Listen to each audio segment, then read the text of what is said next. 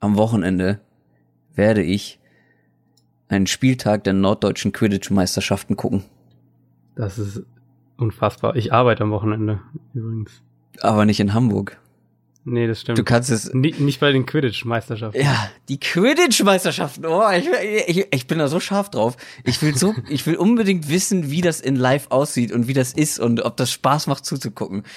Wie die da auf Besen über einen Fußballplatz hoppeln und sich mit Bällen abwerfen und dann kommt irgendwann einer und läuft als goldener Schnatz mit so einem kleinen Säckchen am Po äh, einmal durch die Schanze, weil die dürfen ja auch außerhalb des Spielfelds laufen. Also die müssen gar nicht auf dem Spielfeld bleiben, soweit ich weiß. Die dürfen komplett durch die ganze Sternschanze hier in Hamburg laufen und müssen gefangen werden. Das wird Aber großartig. Schnitzel, äh, Schnitzeljagd mit Besen. Ah, das wird super. Ich glaube, wir haben ja sogar Hörer jetzt, die das irgendwie spielen. Ähm, Oh, dann brauchen wir ein paar Infos. Dann brauchen wir auf jeden Fall ein paar äh, Infos, wie das. Als, wir hatten das doch mal als Thema und da haben sich doch irgendwie mehrere Leute, glaube ich, danach gemeldet. Äh, übrigens, hier gibt's die Quidditch-Regeln, so nach dem Motto.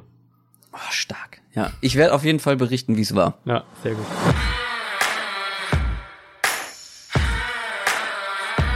Down, Set, Talk. Der Football-Podcast mit Adrian Franke und Christoph Kröger.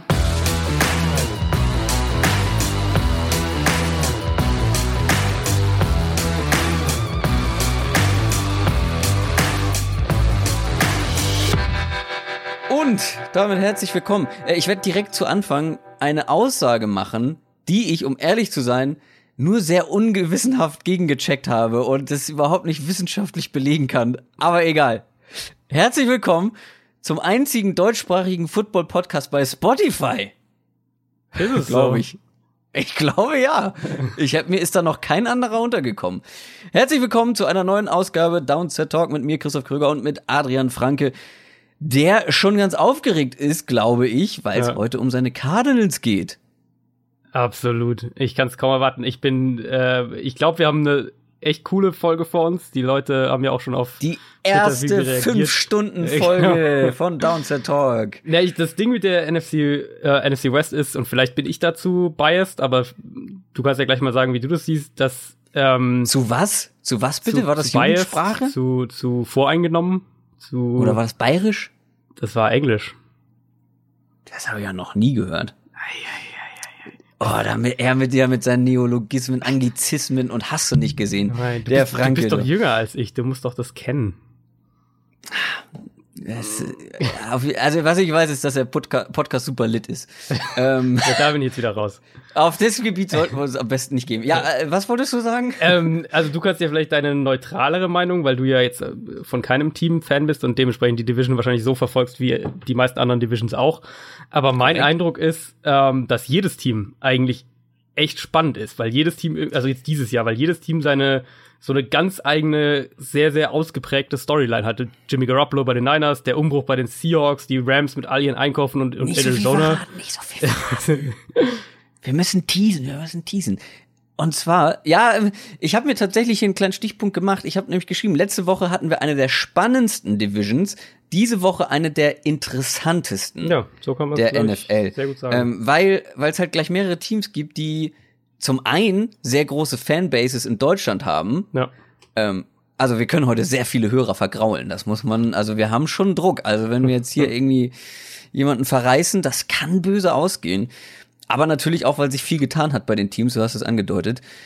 Und äh, viele Fans wollen natürlich auch hören, was bei ihren Teams in den Off-Seasons passiert ist. Und mit dieser kleinen Reihe machen wir heute weiter. Also wir schnappen uns jede Woche eine Division und kümmern uns um die, nehmen uns diese Division zur Brust und nehmen die bisherige Off-Season der einzelnen Teams auseinander. Ja, manchmal muss man halt seine Fanbrille absetzen.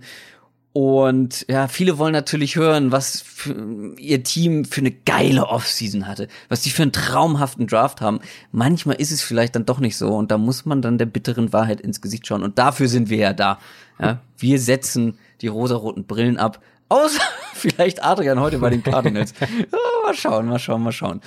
Ähm, zuerst aber natürlich Bumper News. News aus der NFL. Es gibt wieder Neuigkeiten aus der NFL. Dafür ist Adrian zuständig und Adrian wird direkt mal politisch. Ja, wieder mal und auch irgendwie leider muss man ja fast sagen, aber es ist eben das dominante Thema gerade wieder. der Besuch im Weißen Haus, der traditionelle Besuch im Weißen Haus des äh, Super Bowl Champions der Eagles eben in diesem Jahr wurde abgesagt.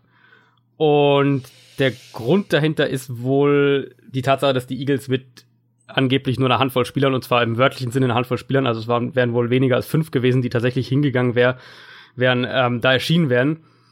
Daraus hat dann Trump kurzerhand gesagt, nö, dann machen wir es nicht und stattdessen feiern wir unser tolles Militär und unsere großartige Nation und hat die Hymne spielen lassen und äh, noch ein, zwei andere Lieder, die Amerika feiern und das war's. Jetzt, also, ich weiß nicht, willst du noch irgendwas zu der, wir haben ja die, die ganze, die ganze neue Hymnenregel und das alles, das haben wir ja ausführlich schon besprochen, da muss man ja nur die vorletzte Folge, glaube ich, ist es anhören. Aber alles, was ich dazu im Hinterkopf irgendwie noch hatte und, und Malcolm Jenkins, der Safety von den Eagles, der einer der, ja, der größten Vertreter dieser ganzen Protestwelle ist, aber der nicht während der Hymne gekniet hat, auf andere Art und Weisen ähm, die ja, Projekte unterstützt und auf die Probleme eben aufmerksam macht. Der hat danach nochmal eine offizielle, ein offizielles Statement abgegeben und gesagt, dass das Team ähm, das, oder das, das, die Spieler, die das eben machen, diesen Weg eingeschlagen haben, um das Land besser zu machen, um die, um dafür zu sorgen, dass es den Leuten besser geht und eben natürlich auch, um für, für soziale Gerechtigkeit zu sorgen oder, oder dafür zu kämpfen. Die Eagles haben, bei den, bei den Eagles hat meines Wissens nach kein Spieler während der Hymne letztes Jahr gekniet. Also da, wenn wir sagen, Trump ist da irgendwie radikal und will da keinen, der gekniet hat, irgendwie äh, im Weißen Haus begrüßen, was auch immer, das trifft auf die Eagles, soweit ich weiß, vielleicht hast du da irgendwas im Kopf, aber meines Wissens nach hat nie jemand gekniet. Und, nee, und äh, ja. Fox hat ja aber das gemeldet und auch ein Foto dazu ja, oder genau. einen Ausschnitt gezeigt. Ja, Footballspieler knien recht häufig, vor allem zum Beispiel, wenn sich jemand verletzt hat und die äh, zum Beten aufs Knie ja, gehen.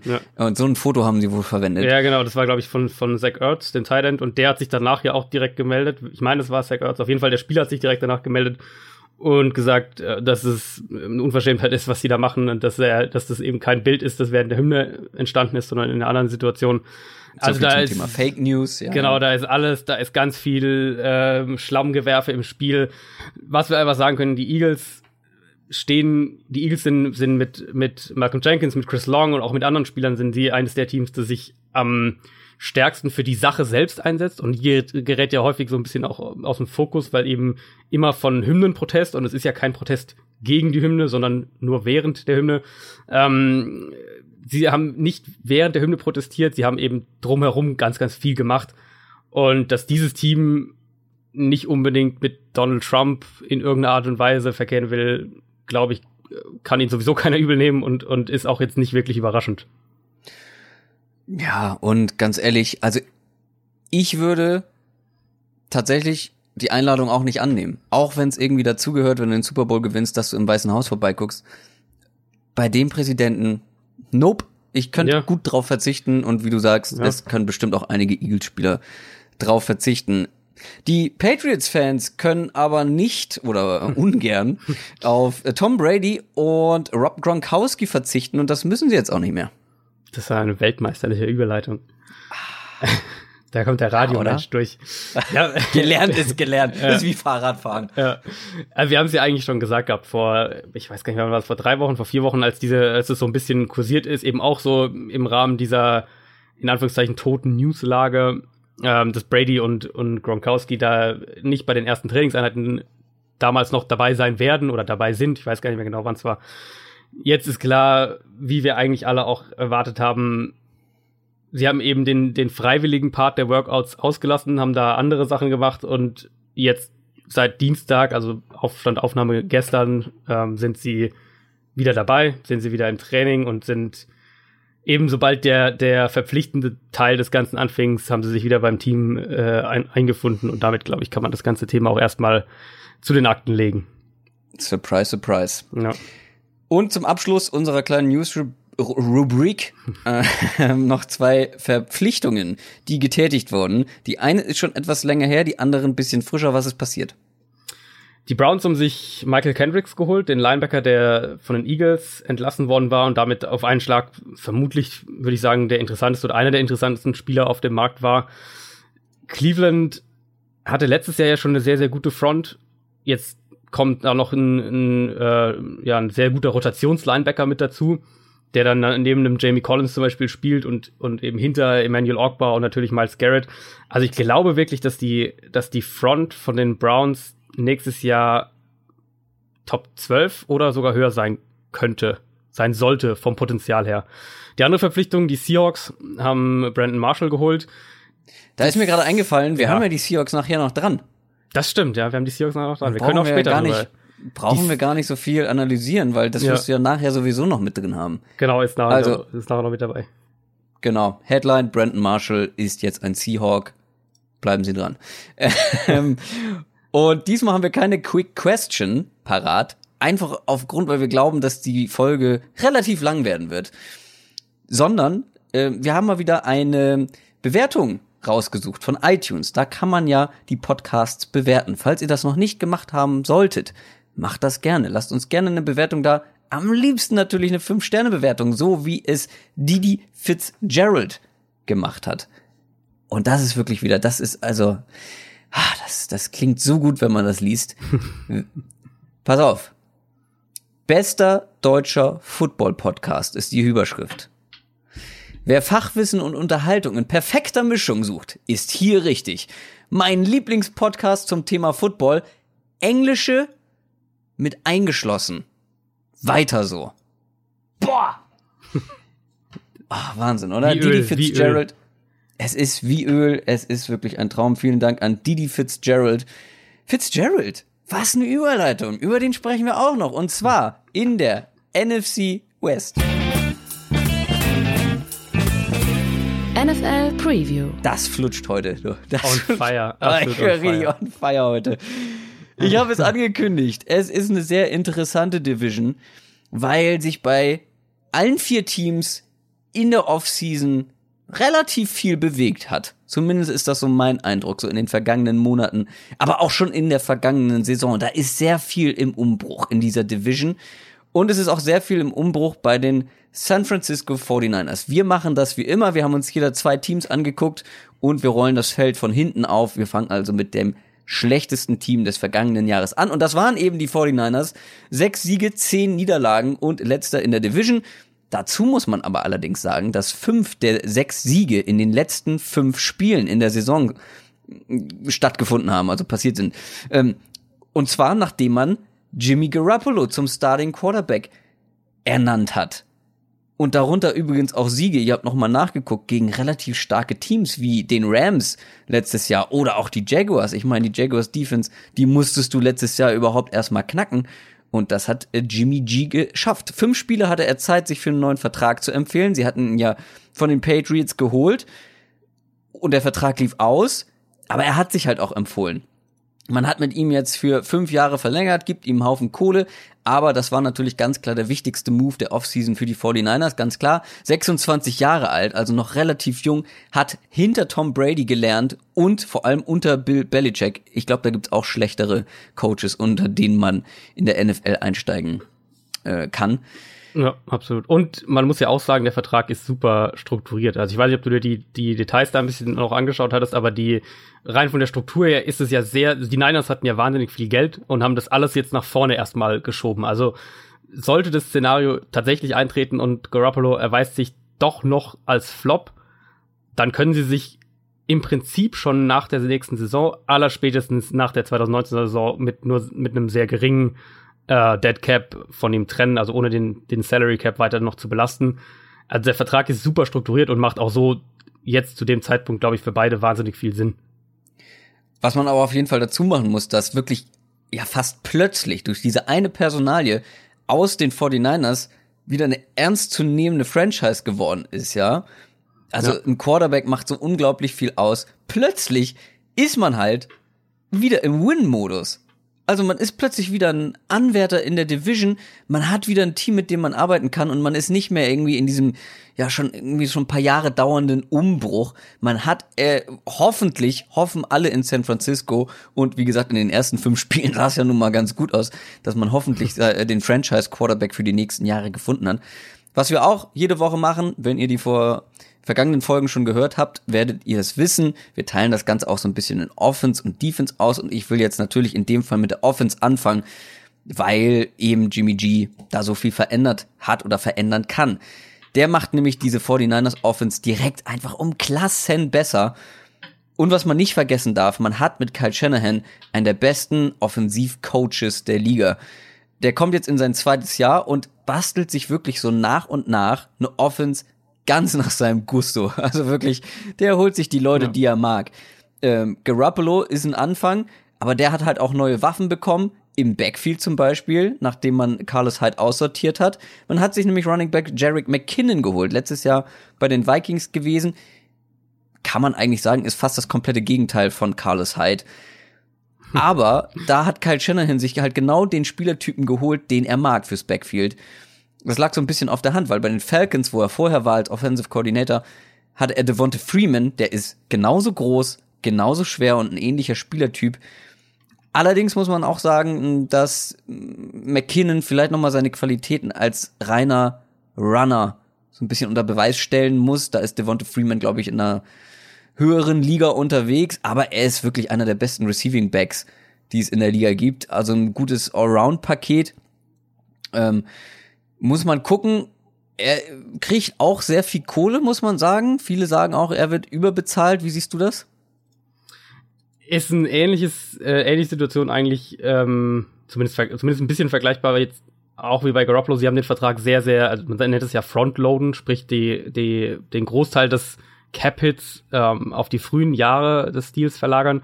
Und das ist jetzt hier auch genauso der Fall. Der ist jetzt für 2018 ist er vergleichsweise sehr, sehr teuer aber danach geht es eben auch drastisch runter. Also sie können, sie haben danach, geht es um erstmal um über die Hälfte in 2019 runter und ab über 2019 hinaus muss man sowieso gar nicht planen, dann können sie ihn auch äh, so schon nach den nächsten so sehr günstig entlassen. Also vom, von der Struktur her ist es ein klarer Deal. Wir hatten jetzt sowieso den, diesen riesigen Cap Space. Zeig uns mal, was du kannst. Und wenn wir, wenn du tatsächlich ähm, konstant hier dich beweisen kannst, dann ist der Deal in den Jahren danach auch echt fürs Team okay und für den Spieler relativ okay der macht auf jeden Fall mega viel Sinn, ähm, weil die, die Niners hatten letztes Jahr, als, waren eines der schlechtesten Teams, was äh, Running Backs im Passing Game angeht, also Receiving Backs. Da hatten sie immer wieder große Probleme mit, mit Drops vor allem, aber auch so ansonsten.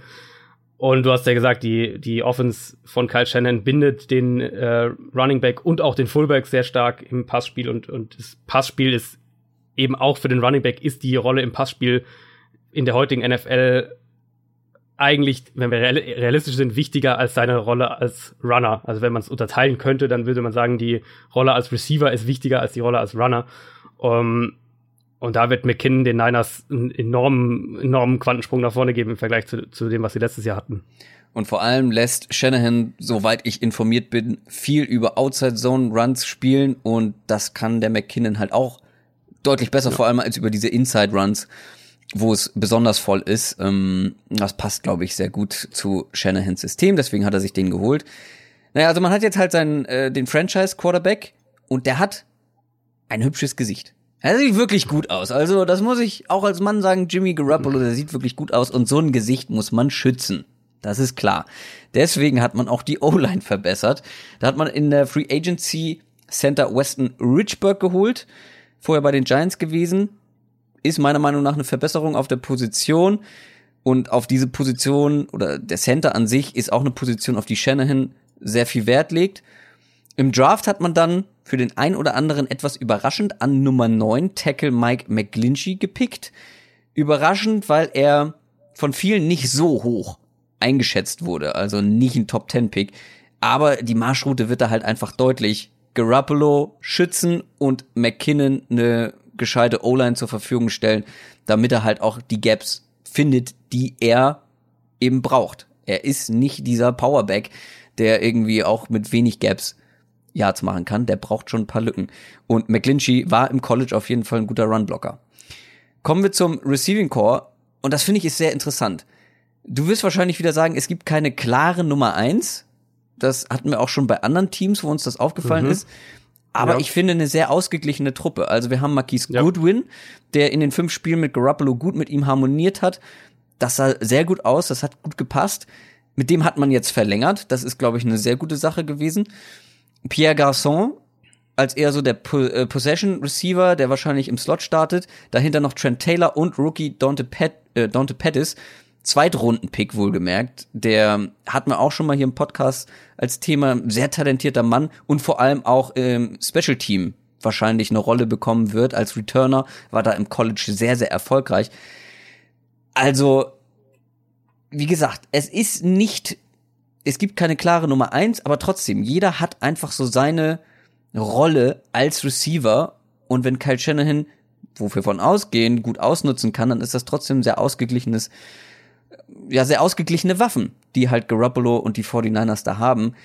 Generell, es ist nicht die, nicht die, ja, es ist wieder so meine typische Leider, so von wegen das ganz hohe Niveau äh, in der Offense geht so ein bisschen ab vielleicht, aber man hat ein paar junge Talente, man hat halt, wie gesagt, Kyle Shanahan als offensiv denkenden Coach, der bei den Falcons vor allem gezeigt hat, wie kreativ er mit einer Offense umgehen kann. Und man hat, man hat eben jetzt Garoppolo. Gut, er hat wenig Starts, es gibt eine geringe Sample Size, aber die sah bisher sehr gut aus. Wenn er nur im Ansatz so weiterspielt, wie er in den fünf Spielen gespielt hat, dann kann man auf jeden Fall sagen, der gehört zu den besseren Quarterbacks der Liga. Wie siehst du die gesamte Offense so im Ganzen? Wir hatten es, glaube ich, bei den Cowboys gesagt, mit den ähm, viele Nummer Zweis und keine klare Nummer Eins. Und da ist das Problem für mich wesentlich eklatanter als bei den 49ers jetzt, weil ich, ja, du hast es ja schon eigentlich ganz gut gesagt, rein zu den zu den einzelnen Typen, Receiver-Typen habe ich gar nicht so viel noch irgendwie hinzuzufügen, aber der große Unterschied ist eben, man hat einmal Spezialisten für verschiedene Positionen, also was den deinen Speedster in Marquis ja, genau. Goodwin, du hast deinen Possession Receiver, du hast deinen Slot Receiver. Äh, Dante Pettis könnte sogar recht schnell irgendwie als Nummer drei, drei äh, Receiver Snaps sehen. Ähm, Der auch im Slot ähm, genau kann auch, Erfahrung im, auch im Slot spielen. Genau, ähm, also da ist auf jeden Fall viel Vielfalt gegeben. Mhm. Und der große Unterschied eben zu einem Team wie den Cowboys ist, dass du einen der besten Playcaller und, und Offense-Schemer ja, in ja. der NFL hast und das haben die Cowboys eben nicht. Und dieser, also ich bin fest davon überzeugt, dass Kyle Shannon mit den Spielern, die die 49ers haben, die Offense immer mehr auch an seine, an seine Wunschvorstellung ähm, ja. angleichen wird oder die Offense immer mehr so aussehen wird. Klar, wir sind hier noch weit von dem, von der individuellen Qualität, die die Falcons vor zwei Jahren unter, unter Shannon hatten, entfernt. Das ist überhaupt keine Frage. Aber der Weg, den die Niners in den letzten anderthalb Jahren hingelegt haben, ist sehr, sehr ermutigend für jeden Niners-Fan. Also da sind, in der Offense ist wirklich viel Qualität da und eben gerade auch auf den, auf den wichtigen Positionen. Das sieht man eben dann, wenn sie zum Beispiel, dass sie Weston Richburg holen und dann ähm, Kilgore abgeben, mit dem sie gerade kurz vorher, glaube ich, verlängert hatten die, die Offensive Line sieht immer mehr so aus, wie Kyle Shannon sie sich vorstellt. Ja. Und du hast schon den, den Center angesprochen. Und insgesamt die Offensive Line ist in seinem Scheme extrem wichtig. Ist eigentlich für jede Offense sehr, sehr wichtig. Und Aber er braucht glaube, halt, er braucht halt eine relativ mobile, athletische, genau. ja, mobile, athletische O-Line, genau, um genau. eben seine Outside Zone Runs zum Beispiel oder generell das System damit umsetzen können. Das bringt nichts, wenn du da irgendwie solche dicken Bulldozer in der O-Line stehen hast, die sich nicht bewegen können. Das braucht er einfach für seine Plays, für sein System. Genau. Genau, das sehen wir jetzt immer mehr, wie das entsteht. Auch der McClinchy-Pick, klar, das war hoch, das war rein isoliert betrachtet höher, als man ihn eingeschätzt hätte. Oder es gab, äh, wenn man es jetzt so sagen will, es gab Spieler, die talentierter sind auf ihrer Position an der Stelle, wo die Niners gepickt haben. Auf der anderen Seite war das ein, eine wahnsinnig schwache Free Agency, Free Agency Klasse für die Offensive Line und auch eine sehr, sehr in der Spitze dünne Draftklasse, was die mhm. Offensive Line angeht. Und wenn du eben sagst, du willst hier einen Tackle haben, du willst hier deinen, du siehst hier deinen Right Tackle für die nächsten, für die, für die mittelfristige und langfristige Zukunft.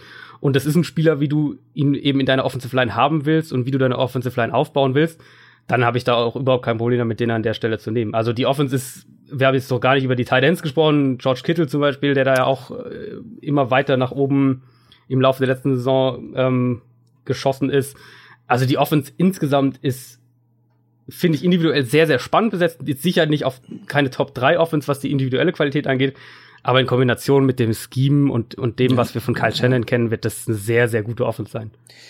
Zu dem, zu dem Verhältnis zwischen mit talentierten Spielern und Erfahrung, da komme ich gleich nochmal drauf. Erstmal wollen wir noch die Defense abhaken. Ja, die Defense der 49ers, die sah vor, sagen wir mal so zwei Jahren, ja, böse gesagt, nahezu unbrauchbar aus. Das hat sich aber geändert. Mhm. Klar, vor allem wichtigste Verpflichtung, Cornerback Richard Sherman vom Division-Konkurrenten von den Seahawks geholt worden. Der hatte eine Achillessehnenverletzung, wurde bei Seattle aussortiert, hat dann selbst seinen Vertrag ausgehandelt mit den 49ers, wofür er kritisiert wurde, weil dieser Vertrag, sagen wir so, ist ein guter Vertrag für die 49ers. Also ähm, Richard Sherman muss sehr viele, um es mal vereinfacht rüberzubringen, sehr viele Ziele und Leistungen erreichen, um wirklich viel Geld auch aus dem Vertrag rauszukriegen.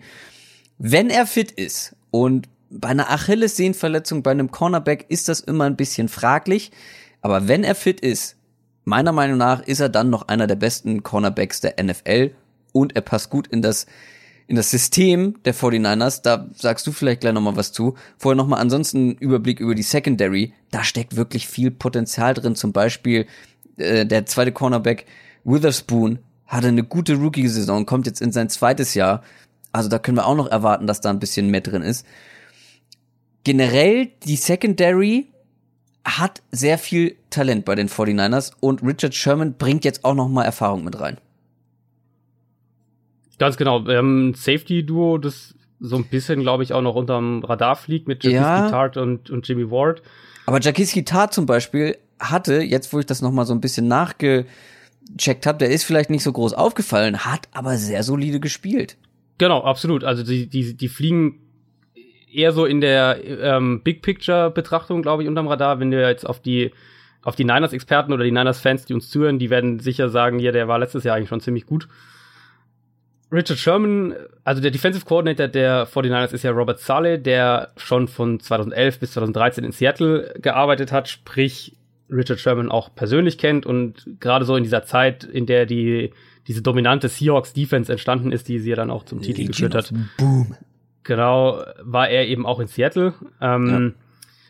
Er bringt dieses Scheme auch mit, diese, was stark auf, auf Cover 3, also drei tiefen Zonen äh, in, in der Coverage aufbaut. Es, es ist so, so ein bisschen seine, ist seine Grundlage, das ist das, wo er herkommt. Das kennt Richard Sherman natürlich bestens. Das ist das, was er jetzt in Seattle jahrelang primär gespielt hat, auch wenn die Seahawks mehr Man-Coverage in letzter Zeit, in der letzten Saison eingesetzt haben. Er passt eigentlich super in dieses System jetzt rein. Also wenn er fit ist, dann ist er, ich denke, ich stimme ich dir zu, wie soll man sagen, Top 5 Cornerback immer noch in der NFL. Wenn er fit ist, dann ist er A, ein absoluter Stil für die 49ers und B, könnte er wirklich der Spieler sein, der, der diese Secondary jetzt kurzfristig zumindest auf ein ganz, ganz anderes Niveau nochmal hebt. Stimme ich dir zu. Also ich wurde bei Twitter wurde mir schon gedroht und der schätzt die Secondary der, der 49ers nicht. ähm, tue ich auch nicht. Da steckt wirklich viel Talent drin und ich glaube, da hilft so jemand, da haben wir auch noch mal dieses, wieder wie in der Offense. Du hast talentierte junge Spieler, aber halt ja. auf der anderen Seite auch erfahrene, gestandene Veterans. Das braucht auch so ein Team. Mit jungen Spielern alleine reißt du in der NFL nicht viel. Du brauchst irgendwie erfahrene Leute dazwischen, weil vieles beim Football halt über Erfahrung geht, ne? um, um Dinge richtig einzuschätzen, um die dann in der, ja, ja. als Automatismen drin zu haben, wie du in gewissen Situationen reagieren musst. Deswegen gibt es ja halt auch in der NFL viele Rookie-Mistakes, ja, also Fehler, die vor allem Rookies machen, weil sie diese Erfahrung ja, nicht ja. haben. Das, und es ist ja, es ist ja ein junges Team. Also wenn wir uns jetzt anschauen, so die, die Starting-Formation, wie sie vermutlich gerade aussehen würde, dann sind da extrem viele 15er, 16er und 17er, 17er Draft-Picks drin. Also ja, ich habe das mal, 16 17. Ich habe mir ein paar Zahlen rausgesucht, mache ich ganz am Ende, weil da kommen noch einige, über die wir jetzt noch gar nicht gesprochen haben. Ja, ja. Ähm, was viele denn im Draft erwartet haben, wo wir jetzt noch bei der Defense sind, ist so ein richtiger Edge-Rusher. Einer, der über außen Druck ausüben kann. Das fehlt so ein bisschen und wurde mhm. auch nicht wirklich adressiert in der Offseason bislang. Man hat eine ganz gute Interior D-Line, vor allem mit äh, DeForest Buckner, mit Eric Armstead kann man drüber streiten und Solomon Thomas, der ja auch ein ziemlich hoher Draft-Pick war. Ich weiß gar nicht, war Top 5 war auf jeden Fall, ne? Top, drei, ja, ich glaube drei. drei ne? glaub ich, ja. Irgendwie so da in der Gegend auf jeden Fall. Nagelt uns nicht drauf fest. Äh, Solomon Thomas ist aber kein, auch wenn er als Defensive End spielt, er ist kein klassischer Edge Rusher, der seine Stärken hat, über außen hat. Also er ist nicht dieser Speed Rusher, der mit ordentlich Speed ja. am, an der O-Line vorbeifliegt. Da hat man jetzt mit Cassius Marsh verlängert, der erst im November geholt wurde und dann die letzten sechs Spiele mitgemacht hat.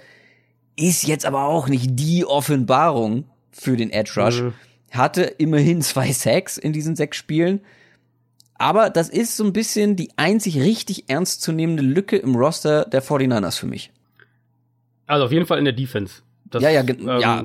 Also ja, in der Offense kann man noch mal, ja, sagen wir in der Defense. Aber da also, ist es schon eine Lücke. Ja, ja, sie haben halt ähm, die, die du gerade angesprochen hast, sind, sie haben halt viele ähnliche Spielertypen. Also Armstead, Buckner und Thomas sind alle so ein bisschen ja, ähnliche genau. Spielertyp. Wo man sich auch gewundert hat, die haben sie ja, also Armstead 2015, dann Buckner 2016 und dann Thomas 2017 jeweils in der ersten Runde und jeweils auch recht hoch, vor allem Buckner und Thomas mhm. gedraftet, wo wir uns alle so ein bisschen äh, dann irgendwie dachte, ja gut, das sind zwar gute Spieler, aber wie soll das, wie, wie funktioniert das zusammen? Und die Antwort, glaube ich, haben wir letztes Jahr so ein bisschen auch gesehen, dass es eben noch nicht so richtig zusammen funktioniert. Also zumindest mit allen dreien nicht. Ich denke, dass ja. wir Buckner und Thomas, die werden zusammen funktionieren. Das wird äh, gerade, wenn wir, also man darf ja nie vergessen, dass man sieht es dann irgendwie so hier, das ist die 4-3-Defense der 49ers und diese vier Defensive Linemen spielen, dass wir in, bei den allermeisten Teams in über 60 Prozent der Fälle ähm, ne, ein Sub-Package, also sprich ein Cornerback mehr statt einem Defensive Lineman oder einem Linebacker auf dem Feld sehen. Da werden wir auch mehr Formationen sehen, wo in diesen Sub-Packages ein Solomon Thomas zum Beispiel nach innen rückt. Also ja. gehe ich zumindest von aus, dass wir das und der und, und so auch eigentlich mehr gemäß seiner Stärken eingesetzt wird. Aber der Edge Rusher fehlt und der Edge Rusher wäre, denke ich, das wirklich das Puzzlestück, was diese Defense so richtig auf ein neues Level heben könnte und diese Defense so richtig auch funktionieren lassen könnte, wenn sie den hätten. Aber den haben sie eben noch nicht. Und so muss man sich dann andere Wege überlegen, wie man eben Druck erzeugen kann. Was natürlich sehr wichtig ist, wir haben schon über Ruben Foster gesprochen. Der hatte ja ordentlich Stress an der Backe mm, mit dem Gesetz wegen häuslicher Gewalt, was sich dann aber herausgestellt hat, dass die Freundin sich das ausgedacht hat, um ihm und seiner Karriere zu schaden. Das müssen wir, glaube ich, nicht weiter vertiefen, wie, ja, wie scheiße sowas ist.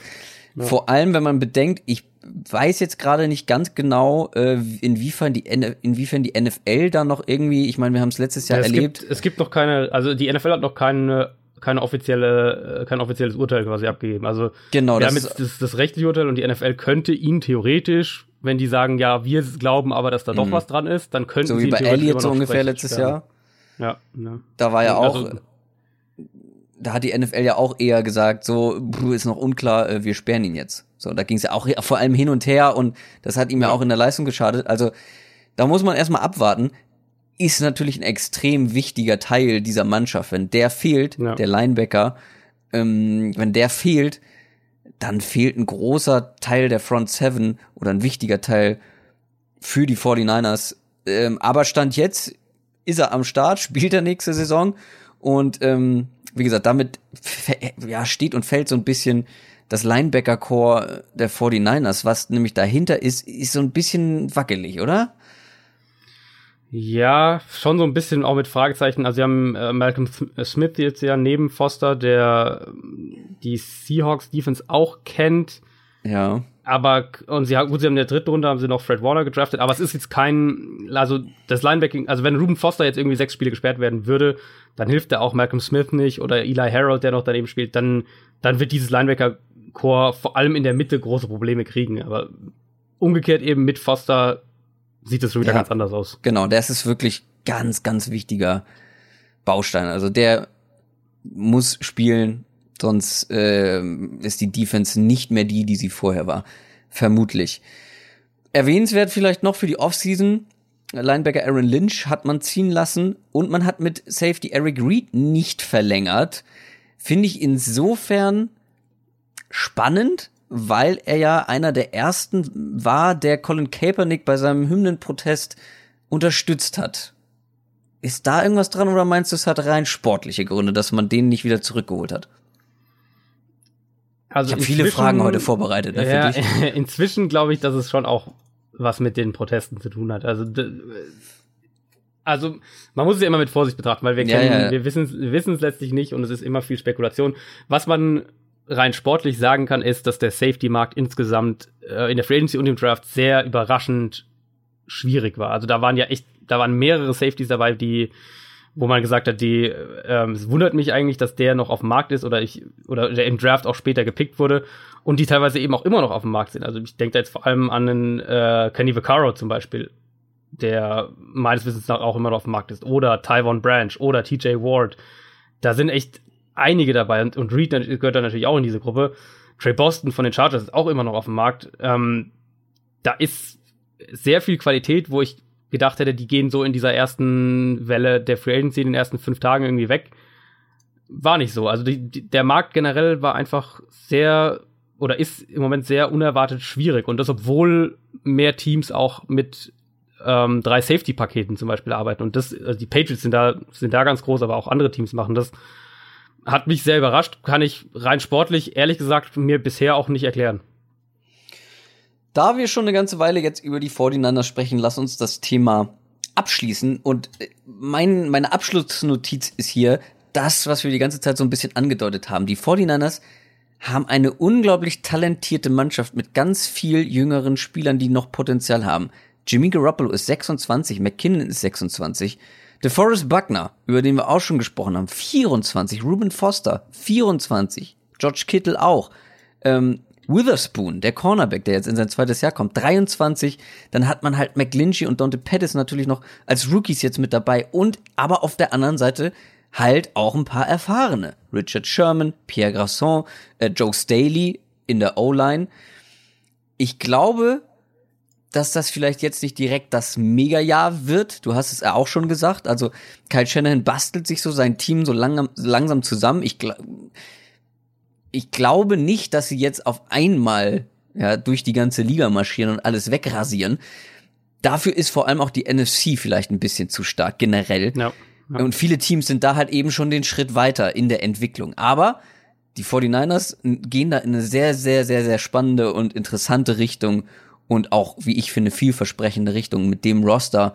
Und wenn die das weiter so kontinuierlich jetzt die nächsten ein, zwei Jahre aufbauen, dann hat man in ein paar Jahren wirklich eine sehr, sehr gute Mannschaft in der NFC. Ja, wenn die Entwicklung so eindrucksvoll weitergeht, wie sich angedeutet hat und wie das Team jetzt auch im Moment aussieht, dann muss man die Niners, glaube ich, vielleicht sogar für eine Wildcard auf dem Zettel haben. Also es würde mich jetzt, jetzt in der kommenden Saison nicht, nicht, ja, würde mhm. mich jetzt nicht schocken, weil klar, wir haben diese ganz, ganz starke Spitze und ich würde jetzt auch schon vorausgesetzt, wir sehen keine gravierenden Verletzungen, aber ansonsten würde ich jetzt auch sagen, dass die NFC South wieder zwei Playoff-Teams haben wird.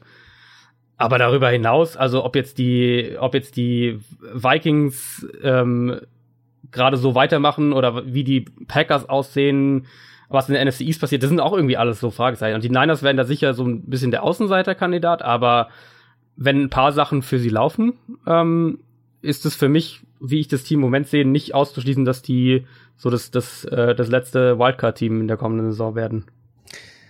Lass uns zu deinem Team kommen. Zu deinem Team nicht nur, weil du es vorbereitet hast, sondern weil du auch Fan von diesem Team bist. Und du wolltest es unbedingt vorbereiten. Da hatte ich natürlich gleich schon irgendwie die Alarmglocken. ähm, der wird bestimmt, der wird, am Ende wird er den, den, den zweiten Guard analysieren, ähm, wie gut der im Running Game ist. Aber ich vertraue dir voll und ganz. Wie sieht's aus bei den Arizona Cardinals? Also. Nein, also.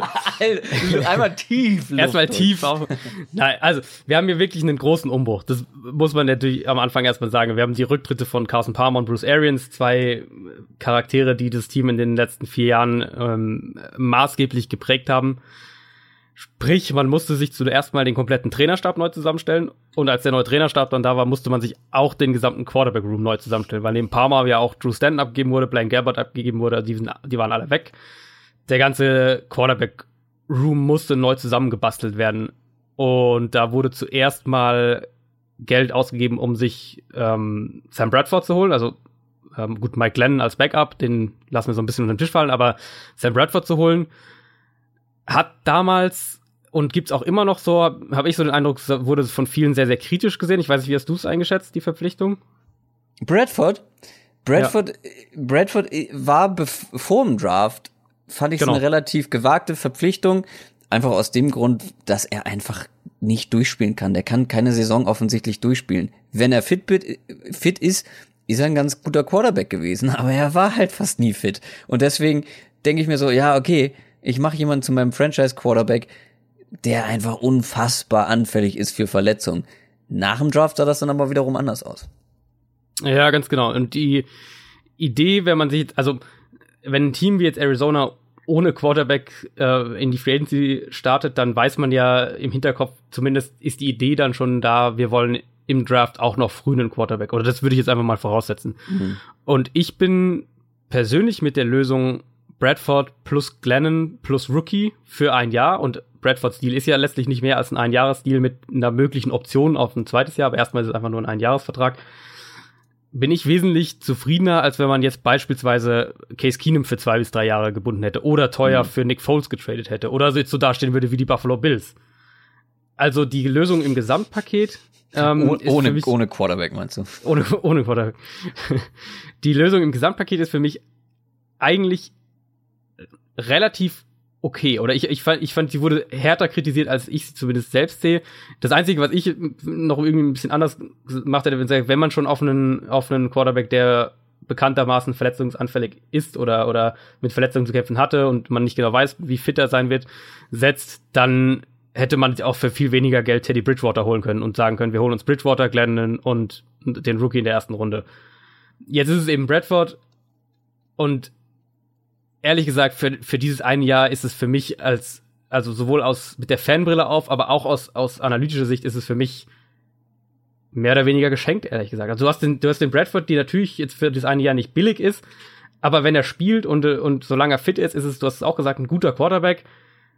Wenn er sich verletzt, dann ist es eben das Risiko, das damit mit einhergeht. Und du, es kann gut sein, dass Josh Rosen, Josh Rosen früh das Zepter übernimmt. Und sollte es so kommen und er schlägt früh ein und, und ähm, alle, alle sind im Josh Rosen-Fieber, dann interessiert, glaube ich, am Ende auch keinen mehr, dass man jetzt irgendwie für Sam Bradford viel Geld ausgegeben hat. Und auf der anderen Seite kannst du es natürlich auch nicht planen. Also du weißt ja nicht, ob du jetzt Josh Rosen in der ersten Runde kriegst. Und wenn das andere Szenario ja, gewesen wäre, du kriegst zum Beispiel einen Josh Allen, der definitiv noch Zeit brauchen wird, dann glaube ich, wäre ich sehr, sehr froh, wenn man eben Sam Bradford hat und nicht einen AJ McCarron, der letztlich, ja, wo du auch irgendwie so würfeln kannst, so ein bisschen, welcher der mhm. Quarterbacks am Ende mhm. Der bessere jetzt schon im, im ersten Jahr sein wird. Ich denke, dass Rosen schon früh spielen wird, ähm, sei es durch, durch Verletzung, aber ich könnte mir auch sehr gut vorstellen, dass er den Job einfach im Camp gewinnt. Das, Im Camp schon? Äh, mhm, das hat sich, hat sich, oder in der Preseason, sagen wir Camp und Preseason. Mhm. Also Wilkes, vor der Saison. Genau, vor der Saison. Der, der Steve Wilkes, der neue Head Coach, hat mehrfach jetzt schon gesagt, dass er ähm, dass es ein offener, offenes Battle ist, also nicht so wie in Cleveland, wo er von Anfang gesagt wurde, Tyrell Taylor ist, ist der Starter, sondern er hat gesagt, ähm, der auf jeder Position der beste Spieler wird, äh, soll spielen und er, er, er nennt niemanden vorzeitig zum Starter und er hat auch ausdrücklich gesagt, dass es durchaus möglich ist, dass Josh Rosen der Starter sein wird. Also ich würde das überhaupt nicht ausschließen. Glaube nicht, dass es so kommt, ehrlich gesagt. Ich glaube, dass Bradford zum Saisonstart spielen wird, aber ich denke, wir werden Josh Rosen früh in der Saison sehen. Ich denke, einer der frühesten ähm, Rookie-Quarterbacks dieser Klasse sein, der spielt. So oder so wird uns eine ganz andere Offensivphilosophie erwarten. Also unter, unter Bruce Arians noch war ja so dieses vertikale Passspiel das, das Maß aller Dinge und da hatten wir diese extrem krasse 2015er Saison, wo Carson Palmer sicher seine beste NFL-Saison hatte und die ganze Offense irgendwie auch auf jedem Level funktioniert hat und wahnsinnig von Big Plays im Passspiel geprägt war. Unter dem neuen Coach, ich erwarte einmal eine stärkere Fokussierung auf das Run-Game. Das ist das auch so ein bisschen, was äh, Steve Wilkes mitbringt als neuer Head Coach. Ansonsten im Passspiel äh, werden wir viel ähm, oder wird es, wird, wird es letztlich in, in den Händen von Mike McCoy, dem neuen Offensive Coordinator, liegen. Und da würde ich persönlich davon ausgehen, dass wir eine sehr, sehr ähm, komplexe, vielseitige Offense sehen. Also er ist, Mike McCoy ist dafür bekannt, dass er viel von seinem Quarterback fordert, den sehr, sehr ähm, ja auch intellektuell quasi herausfordert und deswegen erwarte ich hier auch eigentlich auch eine ganz gute Connection zu Josh Rosen, weil so die eine, das eine Thema, das ja bei Rosen immer so ein bisschen äh, mit mitkam, war dieses, er muss konstant gefordert werden und das sollte unter McCoy eigentlich gegeben sein und es würde mich wundern, wenn wenn es nicht so wäre. Wir werden viel Play-Action-Passing sehen, was für eine Offense eigentlich immer ein Vorteil ist und was viele Offenses noch viel häufiger einsetzen müssten. Und wir werden auch viel, ähm, ja, so vielseitige Formationen, vielseitige Play-Calls sehen. Also McCoy ist einer dieser Coordinator, der in ähm, ganz vielen Schemes so geprägt ist, also anfangs äh, in der West Coast Offense, später aber auch in in anderen Stilen, zum Beispiel der Air Coryell Offense, also eine vertikaleren Offense. Er ist ein aggressiver Playcaller. Er hat aber auch gezeigt, dass er sich anpassen kann an seine Spieler, aber eben auch nicht immer. Und das war so ein bisschen in Denver auch das Problem. Grundsätzlich habe ich hier relativ große Erwartungen, was die Entwicklung von Rosen angeht. Plus, wir sehen eben, dass auch viele Spieler von Verletzungen zurückkommen. Also David Johnson natürlich, aber auch ein DJ Humphreys, ein Mikey Party. Man hat sich Justin Pugh in der Free Agency geholt, der die Offensive Line. Alles O-Liner, die du jetzt genannt genau, hast, außer David genau, Johnson, muss man vielleicht dazu sagen. Ähm, genau, ja. Die ja, die Namen nicht ähm, so drauf haben. Die Offensive Line sollte eigentlich wesentlich stabiler aussehen als letztes Jahr, wo teilweise der dritte, vierte Mann ist aber auch nicht wurde. schwer. Ist nicht schwer, ist, ist auf keinen Fall schwer und ist auch immer noch eine der definitiv immer noch eine, eine anfällige Offensive Line. Gerade die ähm, der Right Tackle Spot würde mir immer noch ziemlich Sorgen machen. Größere Sorgen allerdings muss ich fast sagen, wenn die Offensive Line fit ist, macht mir das Receiving Core. Und da, ohne dass du nachschaust, Frage an dich. Ich habe gerade schon nachgeschaut, aber frag, frag. okay, wenn du, wenn du nachschaust, aber wer würdest du sagen, sind die Outside Receiver bei den Cardinals? Ach so. Also ja, Fitzgerald spielt ja im Slot. Ja, und, eigentlich und wer schon. Sind die, wer sind die Outside Receiver der Cardinals? Das Ding ist, ich, mir fällt gerade nur ein anderer Receiver, der noch da geblieben ein. Weil ist JJ Nelson noch da? Ja, der ist noch da. Ja, dann ist es J äh, Nelson und Butler, oder nicht? Ähm, ja, vielleicht. Vielleicht, also Nelson, vielleicht. Verm vermutlich. Ähm, äh, Bryce Butler, der wurde ja auch geholt. Jetzt dieses Jahr wird sich wahrscheinlich mit Chad Williams, dem Drittrundenpick vom letzten Jahr, der letztes Jahr eigentlich keine Rolle gespielt hat, um den um den anderen Starting-Spot streiten. Aber wir sehen hier schon recht äh, schnell, es ist sehr, sehr dünn. Ja, lass uns nicht drum rumreden. Das ist hinter Fitzgerald katastrophal schlecht. Es ist, Oder es nicht? Sind, es sind riesige Fragezeichen auf jeden Fall. Man hat ja, ja natürlich, du, ja, du kannst überall, ja, vielleicht hat JJ Nelson eine super Saison auf einmal, oder? Ja, oder nee, auf JJ Nelson, ja, nee, auf JJ Nelson kannst du dich allein auch fitnessmäßig nicht verlassen. Die, der, die, ja. der große äh, X-Faktor ist Christian Kirk. Absolut. Das ist der Spieler, auf den man irgendwie schauen muss, der Zweitrundenpick dieses Jahr, für alle, die es jetzt nicht wissen, ähm, der hat ja im College fast nur im Slot gespielt. Eben, der wo ja auch das äh, Problem ist, du hast zwar dann einen hochtalentierten, superschnellen Receiver geholt, der aber auf der Position hauptsächlich eingesetzt wurde, wo dein einzig richtig guter Receiver seit Jahren äh, zu Hause ist. Gut, er hat, glaube ich, auch mal Outside gespielt, ne? Aber ja, ja, jetzt ganz, ja auch schon seit lange, Jahren ähm, nicht mehr. Er ähm, hat ganz lange Outside gespielt und, und genau. ähm, Bruce Arians hat ihn genau, Bruce Arians hat ihn reingeholt. Ja. Ja, genau, aber trotzdem, da hat er sehr erfolgreich gespielt. Auf jeden Fall, auf jeden Fall. Er ist auch immer noch einer der produktivsten Slot-Receiver ähm, in, der, in der ganzen NFL. Da mache ich mir auch überhaupt keine Sorgen, aber die Frage ist natürlich so ein bisschen, also Christian Kirk wird die Chance bekommen, Outside zu spielen. Das ist ähm, kein Geheimnis. Das wird in der Preseason und im Training Camp wird das auf jeden Fall mal getestet werden und von seinen Anlagen her würde ich ihm das auch zutrauen, aber das hat er eben im College quasi nie gemacht. Also sprich, du gehst wirklich außerhalb von Fitzgerald mit, mit riesigen Fragezeichen im Passspiel in die Saison. Naja, zweitbester Receiver zu 90 Prozent David Johnson. Davon würde ich ausgehen, ja. Das ist, also, das ist jetzt auch nicht unbedingt was Schlechtes, weil, weil David Johnson, ich, als Fan sehe ich sehr gerne, wenn David Johnson den Ball irgendwo im offenen Feld in der Hand hat. Nicht nur als Fan. Also, also ich liebe David Johnson, meiner Meinung nach zusammen mit Levin Bell, der beste Running Back der ganzen Liga. Ist ja. jetzt vielleicht ein bisschen in Vergessenheit geraten, weil er eben die komplette, fast die komplette Saison letztes Jahr verpasst hat.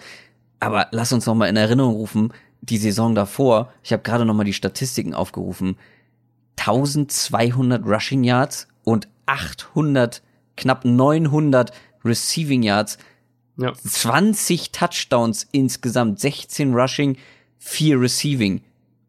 Oh, hallo? Das, also es ist ein es ist ein absolut herausragender Spieler. Also er, er ist er ist eben dieser moderne Running Back, diese Mischung aus äh, Receiver und Running Back, die er hat ja auch er hat ja auch Receiver zum Teil gespielt und ähm, ich mache mir auch überhaupt die Verletzung war jetzt keine katastrophale Knieverletzung oder irgendwas. Also das wird ähm, der wird bei 100% zurückkommen und dann ist er, da bin ich auch bei dir, einer der, der zwei besten mit zusammen mit Levy und Bell. Das kann man sich dann so ein bisschen legen, wie man will, aber für mich ja, ist es Bell und Johnson Genau, und danach ja. hat man so ein bisschen eine Gap zu, zu Elliott und Gurley und so, für mich zumindest. Ja, und äh, ähm, was man bei David Johnson ja auch nochmal ganz spannend findet, er hat auch neulich ein Interview gegeben. Es ist einfach wieder direkt auch nach der Verletzung sein Ziel, 1000 und 1000 zu erreichen. 1000 Rushing Yards, 1000 Receiving Yards. Wenn er ja. das schafft. Und ehrlich gesagt, also wenn ich mir das Receiving Core so anschaue, dann äh, traue ich ihm das durchaus zu, weil das Run Game, also an Rushing Versuchen wird es nicht mangeln. An Rushing Versuchen wird es nicht mangeln. An Receiving Versuchen wird es wahrscheinlich auch nicht mangeln. Was das einzige Problem könnte halt einfach die Gesamtqualität der Offense sein. Die muss halt auch, du musst ja. schon übers Feld kommen, damit auch David Johnson Yards machen kann. Der kann das nicht alles alleine ja, machen. Und es ist eben auch eine Offense natürlich im ersten, in dem ersten Jahr ja generell von dem Trainerstab und sprich auch natürlich im ersten Jahr vom Offensive Coordinator. Da sieht man ja immer auch so ein bisschen Wachstumsschmerzen und so ein bisschen diese Kinderkrankheiten, die dann. Na, frag mal schon McVay. ja, gut, das, das, ist sicher die Ausnahme. Ist, äh, aber selbst, selbst Kyle Shanahan hat am Anfang in San Francisco sah ja. das nicht alles so rund aus. Tident ist auch noch so ein bisschen ein Fragezeichen. Jermaine Gresham kommt von einer schweren Verletzung zurück. Äh, Ricky Seals Jones ist so ein bisschen, war letztes Jahr der Sh Shootingstar, wo man aber jetzt auch nicht mhm. weiß, ähm, oh, ist, war das jetzt wirklich so der Anfang von, von, äh, von was Größerem noch oder war das mehr so ein Strohfeuer? Also da also generell das, äh, alles, was, was Passfänger angeht, hast du Fitzgerald und Johnson und dahinter ganz, ganz viele Fragezeichen. Das muss man klar so sagen. Und dementsprechend fände ich es jetzt auch überhaupt nicht schlimm, wenn man mit Bradford zuerst mal in die Saison geht und nicht direkt Josh Rosen da reinwirft, weil wir ja auch nicht genau wissen, wie die Offensive Line letztlich sein wird. Also ich, wie gesagt, ich, ich gehe davon aus, dass sie deutlich besser sein wird als letztes Jahr. Aber die Offense insgesamt wird sicher eine Weile brauchen, um so richtig auf, auf Temperatur zu kommen. Oder es würde mich zumindest wundern, wenn die Offense schnell von Anfang an in der Saison irgendwie da wäre. Ah, du drückst das so diplomatisch aus, das finde ich toll. ja, gut, ich, das, das Potenzial grundsätzlich ist ja da und man hat sich, man hat einen, man hat einen, findest du nicht?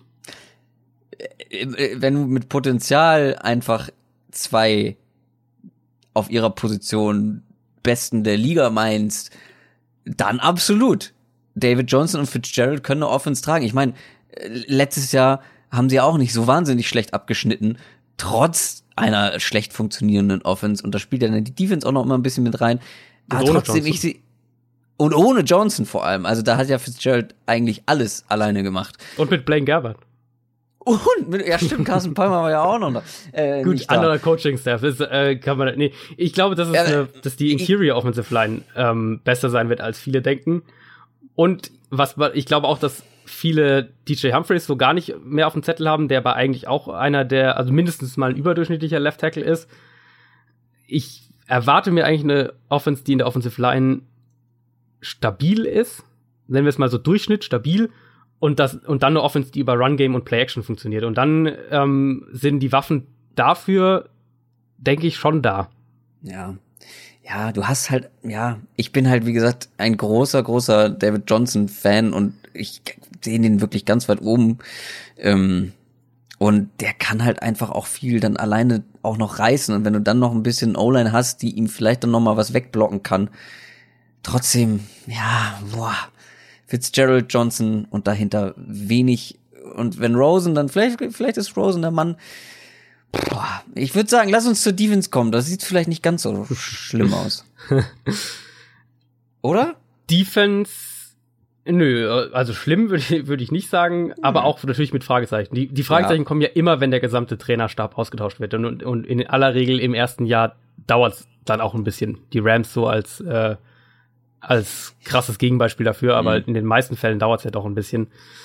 Defensiv, Abgang von Tyron Matthew ist natürlich ein zentrales Thema. Ähm, persönlich finde ich sehr, sehr schade, äh, weil er seine Entwicklung auch jetzt in, in den letzten Jahren verfolgt hat, seit er gedraftet wurde und auch schon davor teilweise der weiß, was der für eine Wandlung vollzogen hat und, und wie vorbildlich er sich eben auch abseits des Feldes verhält, dass er auf dem Platz ein, ein totaler, ähm, man kann es eigentlich nicht anders als emotional Leader äh, ausdrücken, ähm, ist und war und ist, ähm, steht eigentlich auch außer Frage. Also jeder, der die All or Nothing mit Arizona gesehen hat, der hat auch gesehen, was für, ein, was für eine Bedeutung so ein Spieler dann für ein Team auch hat. An der diesen Sachen, die ihm, ja, die, die, Sachen, die eben nicht messbar sind. Also dieses, äh, dieses Moral und Einstellung und all diese Sachen, die, die, mit denen ich mir ja auch mal schwer tue, weil man sie eben nicht statistisch irgendwie oder auf Tape irgendwie festhalten kann. Aber die existieren ganz klar in so einem, in so einem äh, Team. Und so ein Spieler wie Tyron Matthew ist da sehr wichtig. Auf der anderen Seite finanziell und, und taktisch macht es wieder Sinn, weil Matthew hätte in der neuen Defense ähm, eine kleine Rolle auf jeden Fall gespielt. Ich denke, er wäre primär als reiner Slot-Cornerback eingesetzt worden und, und nicht mehr in dieser flexiblen Safety-Rolle. Er hätte auch mit der Gehaltskürzung, die, die da berichtet wurde, mehr verdient, als er jetzt bei seinem Einjahresvertrag in Houston ähm, erhält. Aber er will sich eben jetzt bei den Texans für einen, mit einem Einjahresvertrag eben mit einer guten Saison für einen, einen größeren Vertrag empfehlen und so ist man dann letztlich auseinandergegangen. Wie gesagt, es ist sehr, sehr schade, aber ich kann irgendwo beide Seiten in dem Fall auch nachvollziehen. Ich weiß nicht, wie du es wie du's, äh, damals eingeschätzt hast. Also, ja, ich finde, du hast das gut zusammengefasst. Ich finde es halt einfach, mm, ja, schade, dass man so einen Spieler abgibt. Nicht Ja, nur abseits ja. des Platzes, sondern halt auch auf dem Platz ist er ja schon, schon qualitativ wertvoller Spieler gewesen. Jetzt vielleicht nicht, nicht immer, aber dass der enormes Talent, und dann ist er ja auch noch relativ jung, oder nicht? Also, Ja, ja, ja. ähm, ja, ich, fand- ich finde es auch nicht so gut, dass man ihn abgegeben hat. Nee, du bist natürlich auf jeden Fall schlechter geworden, indem du Ja. so einen Spieler abgibst. Das ähm, ist ganz klar. Die neue Defense wird allerdings auch anders aussehen als in den vergangenen Jahren. Also wer Arizona in den vergangenen Jahren angeschaut hat, der hat äh, oft mit ähm, diese sehr variable, flexible Defense ähm, im Kopf, die sehr aggressiv zu Werke geht. Diese Aggressivität wird auch unter Steve Wilkes bleiben. Allerdings wird zunächst mal die Base Front, also die, die Basisformation quasi, wird umgestellt und zwar auf eine 4-3, also vier Defensive Linemen, drei Linebacker. Damit geht schon ein bisschen diese Flexibilität verloren, die man in den vergangenen Jahren dahinter immer hatte. Ähm, er setzt aber auch sehr aggressiv auf Blitzing. Das haben wir letztes Jahr bei den, bei den Panthers gesehen. Steve Wilkes kommt ja aus Carolina. Das ist ein Ansatz, der eben, der, wo, denke ich, kontinuierlich weiter, weiter beibehalten werden wird. Ansonsten bedeutet die Umstellung auf die 4-3 vor allem, dass Marcus Golden und Chandler Jones, also die beiden Edge-Spieler in Arizona, sich noch stärker auf den Pass-Rush fokussieren können. Und dahinter wird Steve Wilkes mit einem sehr athletischen Linebacker-Core arbeiten, mit äh, Dion Buchanan, Hassan Reddick und Josh Bynes, die aber auch wieder Fragezeichen mitbringen. Also gerade Reddick wissen wir noch nicht viel, weil er Erstrundenpick zu 17 hat jetzt letztes Jahr ein paar gute, ein paar, ein paar so mittlere ähm, Spiele gehabt, also auch nicht so viel gespielt. Und unter Bruce Arians haben die Rookies häufig nur ganz wenig Einsatzzeit bekommen. Also da wissen wir auch noch nicht so genau, was wir da erwarten können. Ähm, was wir sagen können eben ist, ist, dass es ein sehr, sehr explosives, athletisches Linebacker-Core ist. Also viel sollte auch gegen den Pass stark sein. Und das ist ja letztlich das Wichtigere, als äh, dass sie gegen den Run jetzt ähm, da alles weghauen. Defensive Line, ähm, Spieler, den, der, der mir schon seit seinem Draft, äh, so, zu dem ich so eine Hassliebe habe, ist Robert Kimdichi. Weiß nicht, ob du ihn zum Beispiel überhaupt groß kennst. Ja, aber aufgrund hauptsächlich seines außergewöhnlichen Fenster Namens. stürzt es. Achso, ich dachte jetzt, weil er aus dem Fenster gefallen ist. Nee. ja, das, den hab ich, das habe ich auch mitbekommen, aber hauptsächlich, äh, weil der Name irgendwie Ja, immer auffällt. ja. Ja. eigentlich ein eigentlich hochtalentierter Spieler, der aber in Arizona bisher so gar nicht irgendwie konstant stattfindet. Also für mich war es damals im Draft 2016, äh, war der erste Rundpick 2016 äh, an der Stelle eigentlich Ende in der ersten Runde war das für mich ein Stil und letztlich bisher muss man sagen, dass er also bisher, wenn er wenn er jetzt gehen würde, wäre er ein ganz klar ein Draft Bust. Jetzt soll er in der neuen Defense, in der, eben in der Vierer Defensive Line, nicht mehr die Dreier Defensive, Defensive Line, sollte er sich eigentlich wohler fühlen. Muss er jetzt aber so langsam auch mal, weil er muss jetzt Leistung zeigen und Arizona wird ihn brauchen in dieser, in dieser neuen Defense. Dahinter die Secondary ist im Prinzip so ein bisschen same old. Also du hast Patrick Peterson, einer der besten Cornerbacks in der NFL und dann fangen so die Fragezeichen an. Also Der aber auch, wie ich jetzt übrigens neulich gelesen habe, fast, also von den, selbst von den Top-Cornerbacks am wenigsten oder an einem der wenigsten ja angeworfen werden. Also die Receiver, die gegen Patrick Ja, Peterson spielen, ja. werden ganz, ganz selten angeworfen. Und das ist ja dann gleich das Problem, weil der, Ja. ähm, der zweite Cornerback-Spot ist im Prinzip seit, eigentlich kann man sagen, seit fünf Jahren oder so ein Problem in Arizona. Da durften sich immer wieder verschiedene Spieler versuchen und man hat auch mal Draftpicks investiert und man hat mal Leute geholt. Dann gab es mal hier und da eine Saison, Antonio Cromartie zum Beispiel damals, wo es mal so geklappt hat. Letztes Jahr auch Tremont Williams ähm, hatte echt ein paar sehr gute Spiele, ist jetzt auch wieder weg. Also dieser zweite Cornerback gegenüber von Patrick Peterson, der wurde bisher einfach nicht gefunden. Und der ist auch jetzt immer noch nicht da. Also jetzt werden sich wieder Brandon Williams, Drittrundenpick von 2016, ähm, Christian Campbell, der Sechstrundenpick dieses Jahr, da werden sich wieder verschiedene Spieler versuchen. Vielleicht auch ein Jamar Taylor, für den man, äh, den man jetzt gerade aus Cleveland geholt hat. Aber so die Lösung, wo man als, als Cardinals-Fan sagt, da kann ich jetzt irgendwie beruhigt zu Bett gehen, ähm, die ist da auf keinen Fall da. Also dieser zweite Cornerback-Spot wird immer noch ein Problem sein. Genau wie der Free Safety Spot. Der auch wieder ein Problem der ist. frei gewordene. Der, der, ja, so ein bisschen. Ähm, Antoine Bethea wird da vermutlich wieder spielen. Ist auch wieder keine Premium-Lösung. Also da gibt's schon so ein paar Sachen, wo man sagt, hm, das kann funktionieren, das kann aber auch echt schief gehen. Mhm. Ähm, der, der Strong Safety wird Buda Baker spielen, den vermutlich letztes Jahr einige ähm, dann doch wahrgenommen haben, auch wenn Arizona dann keine Rolle mehr gespielt hat später in der Saison, aber der hatte ein paar echt sehr, sehr gute Spiele, da hoffe ich mir eigentlich auch recht viel. Ist ein, ein ähnlicher Spielertyp wie Tyron Matthew. Allerdings wurde er letztes Jahr überhaupt nicht als Slot-Cornerback eingesetzt und das wird er auch jetzt nicht werden. Also da, er wird diesen, den Strong Safety spielen und da eben mehr flexibel eingesetzt. Das sind zwei von vier Positionen, wo ich mir in der Secondary keine Sorgen mache. Bei den anderen muss man mal wirklich schauen. Ähm, ja, also die anderen sind so, sind so ein bisschen wie die Offense, wo wir sagen, beim Receiving Core, da kann was funktionieren, das kann aber auch schief gehen. Ah, gern. deine Cardinals, ne? Also, ich finde es gut, dass du jetzt äh, zumindest von Sorgen gesprochen hast. Und das geht mir bei den Cardinals halt offensiv wie defensiv. Du hast deine Top-Spieler in manchen Positionen. Also ich meine, defensiv ähm, mit einem mit einem Patrick Peters, äh, Peterson ähm, oder einem Chandler Jones. Ja, das ist ja schon obere obere Klasse in der NFL. Dann hast du David Johnson, dann hast du äh, dann hast du Fitzgerald, Fitzpatrick hätte ich fast gesagt, ähm, Fitzgerald, absolute Oberklasse. Aber halt rundherum sowohl Fragezeichen als auch richtige Sorgen. Aus meiner Sicht. Ich, ich, ja, ich glaube, dass die Cardinals eine sehr schwierige Saison vor sich haben.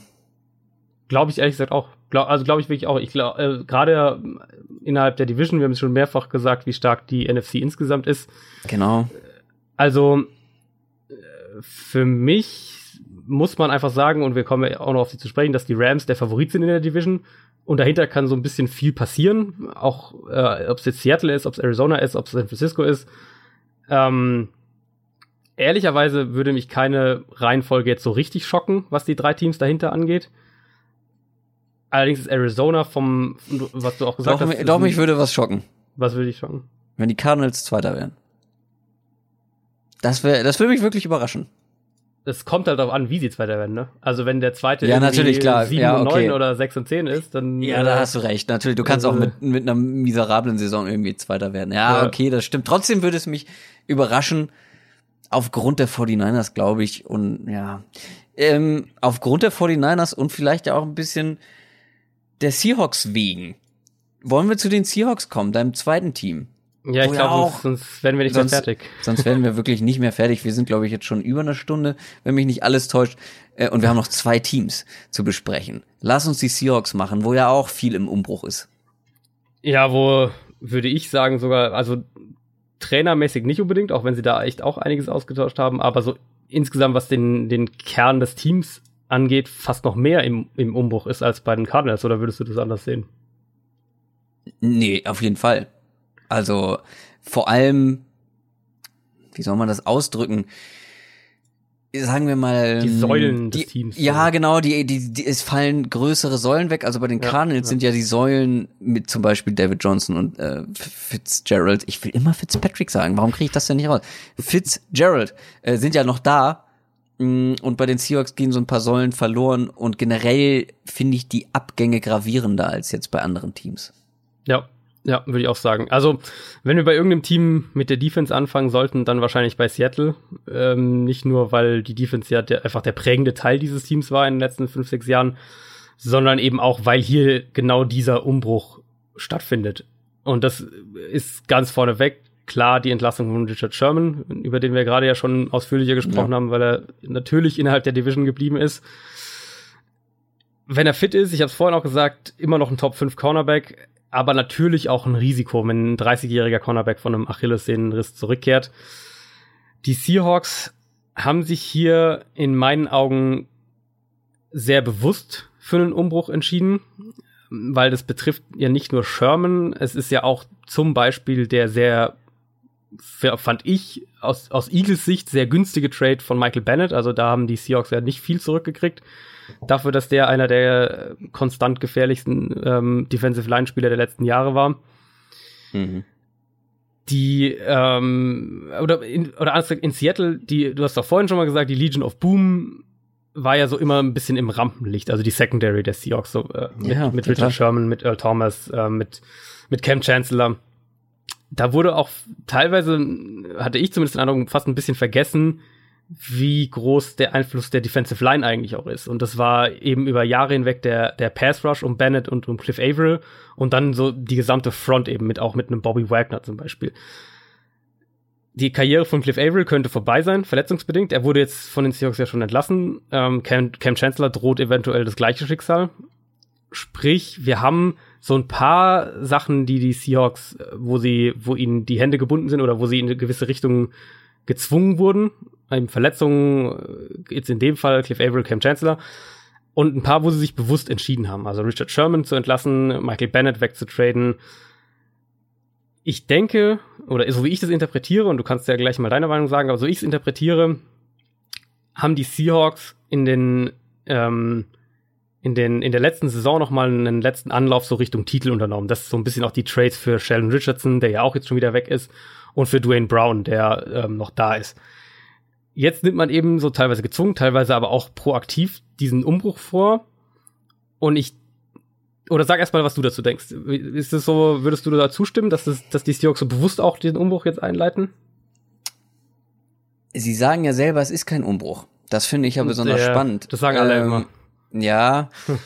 das Ding ist, was jetzt ja auch in Interviews, ich weiß nicht mehr, wer das gesagt hat. Hm, war das Cliff Averill? das so ein bisschen nach dem Super Bowl gegen die Patriots, wo sie an der Goal-Line den Ball geworfen haben. Ihr erinnert mhm, euch, Malcolm mhm, Butler, Interception, blablabla, obwohl man mit Marshawn Lynch einen der besten Powerbacks der Liga, wenn nicht den besten zu der Zeit im Backfield hat. Und nachdem sollen wohl Zweifel in der Mannschaft aufgekommen sein am Coaching-Staff, an den Entscheidungen, am Play-Calling und so weiter. Und es ist, es wirkt für mich so ein bisschen so, als würde man versuchen, diese, ja, diese alten Leute, die dabei waren und die vielleicht dann die Zweifel, in denen dann die Zweifel so ein bisschen hochgekommen sind, loszuwerden, um neu zu starten, mit dem, mit Pete Carroll trotzdem noch. Und natürlich, vielleicht bin ich da ein bisschen emotional gebunden, weil ich mit diesen starken Seahawks und mit dieser wahnsinnig aggressiven Seahawk Defense so ein bisschen in Football reingekommen bin äh, vor Jahren. Also das war das das das habe ich halt noch so präsent, dass es mir fast schon ein bisschen leid tut, dass, dass das jetzt so auseinanderfällt. Cam Chancellor zum Beispiel, einer meiner absoluten Lieblingsspieler. Ähm, dann Sherman und so weiter, dass das jetzt alles so abgegeben wird. Aber ich sehe halt im Moment nicht, dass das adäquat ersetzt wird. Womit fängt man das auf? Das sind, auch wenn sie alt und verletzungsanfällig waren oder sich verletzt hatten, immer noch sehr gute Spieler gewesen. Und ich sehe im Moment nicht, wie das aufgefangen wird. Und von der, wir haben jetzt ja bisher nur über die Defense gesprochen. In der Offense sehe ich noch deutlich mehr Fragezeichen. Ist, also würde ich zustimmen. Ähm, ich würde allerdings widersprechen in dem Sinne, dass ich sage, ich, ich erwarte oder ich, ich rechne damit, dass dieser Umbruch schnell abläuft. Und zwar ähm, haben die Seahawks, also zunächst mal haben die Seahawks ja immer noch einen, einen herausragenden Kern. Du hast einen Franchise-Quarterback mit Russell Wilson, du hast einen der besten Slot-Receiver der Liga in Doug Baldwin, du hast einen der zwei, vielleicht drei besten Inside-Linebacker, vielleicht sogar den besten in Bobby Wagner. Und deine Front hat auch immer noch echt einiges an Potenzial mit Jaron Reed, äh, Frank Clark, Rasheem Green, den sie dieses Jahr gedraftet haben. Plus natürlich, sofern sie nicht noch abgeben, hat man den besten Free Safety in der NFL in Earl Thomas. Und Earl Thomas ist der Spieler, wenn wir von diesem Seahawks-Scheme sprechen, der noch vor Richard Sherman, vor Michael Bennett, vor irgendeinem anderen äh, individuellen Spieler ähm, dafür verantwortlich ist und, und der Hauptgrund dafür ist, dass dieses Scheme funktioniert, rein taktisch gesehen jetzt. Deswegen denke ich, dass es, es ist eine interessante Vorgehensweise, wenn man theoretisch noch so viele Spieler hatte, ähm, wo man sagt, hier, mit denen könnten wir noch mal angreifen. Wenn wir jetzt dran denken, die hatten ja auch, in der Offense gleich noch zu kommen, Jimmy Graham zum Beispiel und dann eben Michael Bennett und Richard Sherman. Also man hätte ja auch sagen können, hier, kommen 2018, wir könnten, wir greifen jetzt noch einmal an mit diesem Team. Aber ich denke, dass diese, diese Entscheidung wirklich ganz bewusst gefallen ist, zu sagen, wir machen jetzt den Umbruch, wo wir diesen starken Kern auch noch haben an anderen Spielern und helfen so dabei, ähm, den, den jungen Spielern in ihre Rollen zu gehen. Also ob das jetzt zum Beispiel ein Rasheem Green ist, der, denke ich, früh in diese Michael Bennett-Rolle, also äh, so eine Mischung aus Defensive End und Defensive Tackle ähm, reingehen wird. Oder ob es ein Shaquille Griffin ist, der ja letztes Jahr ähm, schon wirklich gute Ansätze als Cornerback gezeigt hat. Ob es auch ein Shaquem Griffin ist, den sie ja dieses Jahr gedraftet haben, hatten wir, haben wir auch schon ausführlicher darüber gesprochen, generell über ihn. Und der sich ja auch äh, in die, in die Linebacker-Rotation hinter einem KJ Wright da reinrutschen wird und da auch seine Snaps irgendwie sehen wird. Es ist ein sehr interessanter Ansatz, weil man ja, weil man so ein bisschen mischt. Ähm, der, der Teile des Kerns, des, des jüngeren Kerns sozusagen, sind noch da. Und man versucht jetzt direkt ohne großen Umbruch in den, in den nächsten, äh, ins nächste Titelfenster reinzugehen. Ich finde es sehr, sehr spannend. Das erklärt zum Beispiel auch, wo man einen Spieler wie Byron Maxwell zurückholt, wo man jetzt sagt, an sich, wenn du im Umbruch bist, dann musst, musst du so einen Spieler nicht zurückholen. Aber ich, ich glaube, dass wirklich so der, die Idee dahinter ist, diesen Umbruch so sanft und gleichzeitig so schnell wie möglich ähm, durchzuführen. Und ich erwarte oder ich rechne damit, dass das auch so ehrlich gesagt passieren wird. Was jetzt genau? Der, dass es dass einen schnellen Umbruch, Umbruch das, gibt? Genau, dass der Umbruch schnell, dass die Seahawks schnell wieder ähm, ein Playoff-Contender und, und mehr sind. Da würde ich dir auch tatsächlich gar nicht widersprechen, was einfach nur diese Offseason so ein bisschen, äh, finde ich, hat so ein bisschen so ein Beigeschmack, weil es einfach so ein Aderlass ist. Ja, auf jeden Fall. Und natürlich und auch, ist, ja. natürlich ist wenn man das jetzt auf mittelfristige Sicht sich anguckt, bestimmt nicht verkehrt. Da geht's ja auch viel um Capspace und so weiter, ähm, so gute Spieler ja, ziehen zu lassen. Aber diese Offseason fühlt sich halt einfach so unschön an, weil man halt einfach solche Spieler dann eben verliert. Gut, du, wahrscheinlich wirst du auch so argumentieren mit der Verpflichtung jetzt von Brandon Marshall. So einen Spieler brauchst du dir eigentlich im Umbruch nicht unbedingt holen, ne? wenn du so einen richtig klaren ja. Cut machst. Auf keinen Fall. Mm, wie gesagt, diese Offseason fühlt sich bei den Seahawks halt irgendwie, ja, so ein bisschen. So ein Generationenwechsel ist es. So ja, bisschen, genau. Es ist ja. einfach, der Aderlass ist momentan größer als die Euphorie ja. an jungen Spielern, die da sind. Da ändert für mich auch ein, ein, ein Penny nichts, ähm, den Running Back, den sie Ende der ersten Runde gedraftet haben, der bestimmt super ist. Ähm, also wenn du sagst zu einem Running Back bestimmt super, dann äh, ist das, das ja dein nettes Wort für doof. nee, über Penny haben wir ja schon viel gesprochen, ja. dass ich von Penny sehr viel halte, dass er ja im er hat im College nicht auf dem allerhöchsten Niveau gespielt, dafür aber sehr gut. Er hat im Senior Bowl sehr gut gespielt. Er kann ein Three-Down-Back werden. Was mir halt einfach nur Sorgen macht, ist die O-Line nach wie vor in Seattle. Auch wenn sich da einiges geändert hat, ja. auch wenn da sich in Coaching-Sicht einiges geändert hat, macht mir trotzdem noch Sorgen. Und ja, ohne funktionierende O-Line ist, egal wie stark der Running Back ist, ein Running Game schwierig aufzuziehen. Das ist eine wunderbare Überleitung, weil die, der erste, meine erste Notiz zur Offensive Line, äh, zu den Seahawks, äh, zur Seahawks Offense war, lasst uns bei den Seahawks direkt äh, mit mit einem Mythos, der sich irgendwie hartnäckig hält, aufräumen. Und zwar hört man immer wieder, dass Seattle ja doch endlich mal in die Offensive Line investieren muss und dass hier doch, dass es hier, äh, die hier endlich mal hier mehr Linemen holen müssen oder was auch immer und dass Russell Wilson im Regen stehen gelassen wird.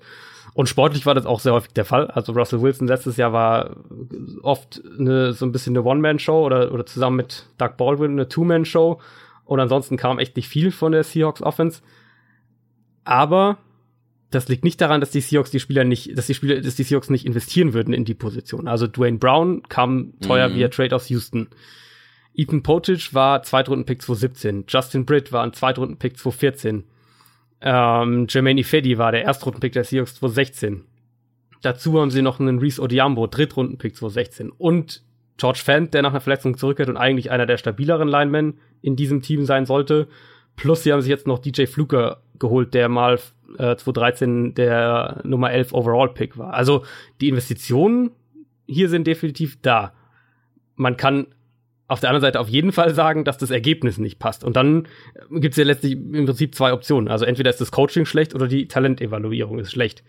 Mhm. Und wenn das Coaching schlecht ist oder schlecht war, dann werden wir jetzt eine Veränderung erleben, weil Pete Carroll ja seinen Trainerstab ziemlich kräftig äh, umgebaut hat und in, inklusive auch ähm, der Offensivcoaches. Sprich, wenn das Talent in dieser Line halbwegs da ist, so wie diese Spieler gedraftet und verpflichtet wurden, dann sollten wir jetzt eigentlich wirklich eine deutlich verbesserte Seahawks-Line sehen. Okay, akzeptiert, würde ich mich drüber freuen, aber dann sehen wir meiner Meinung nach vielleicht keine Two-Man-Show, sondern eine Three-Man-Show. Und nicht mehr. Dann haben wir Russell Wilson, Doug Baldwin und halt eben Rashad Penny. Aber ansonsten, äh, Tight End halte ich für sehr dünn bei den Seahawks aktuell. Ja, und ja. hinter Baldwin hat sich jetzt auch, sagen wir mal, ja, also Tyler Lockett ist noch da, der immer wieder Ansätze gezeigt hat, aber so richtig seine Breakout-Season noch nicht gefunden hat. Und mit Brandon Marshall holt man jetzt einen Typen, der ja fast ein bisschen zu den Raiders jetzt gut passen würde. Also äh, jemand, der vor ein paar Jahren zu den Besten der Liga gehört hat, aber jetzt dann auch lange nichts mehr gezeigt hat, auch jetzt letzte Saison verletzt war. Das sehe ich dann tatsächlich, das Receiving Core sehe ich hinter Baldwin, finde ich sehr dünn. Mit Paul Richardson hat man dann auch noch einen abgegeben, der letzte Saison so ein paar Spiele hatte, wo ja. er aufgeblüht ist. Ja, was sagst du? Also ja, also wir haben Paul Richardson tut den glaube ich auch richtig weh als Abgang. Der war ein, der hatte das Potenzial da mal, also auf jeden Fall ein Nummer zwei Receiver zu werden, glaube ich, in in Seattle.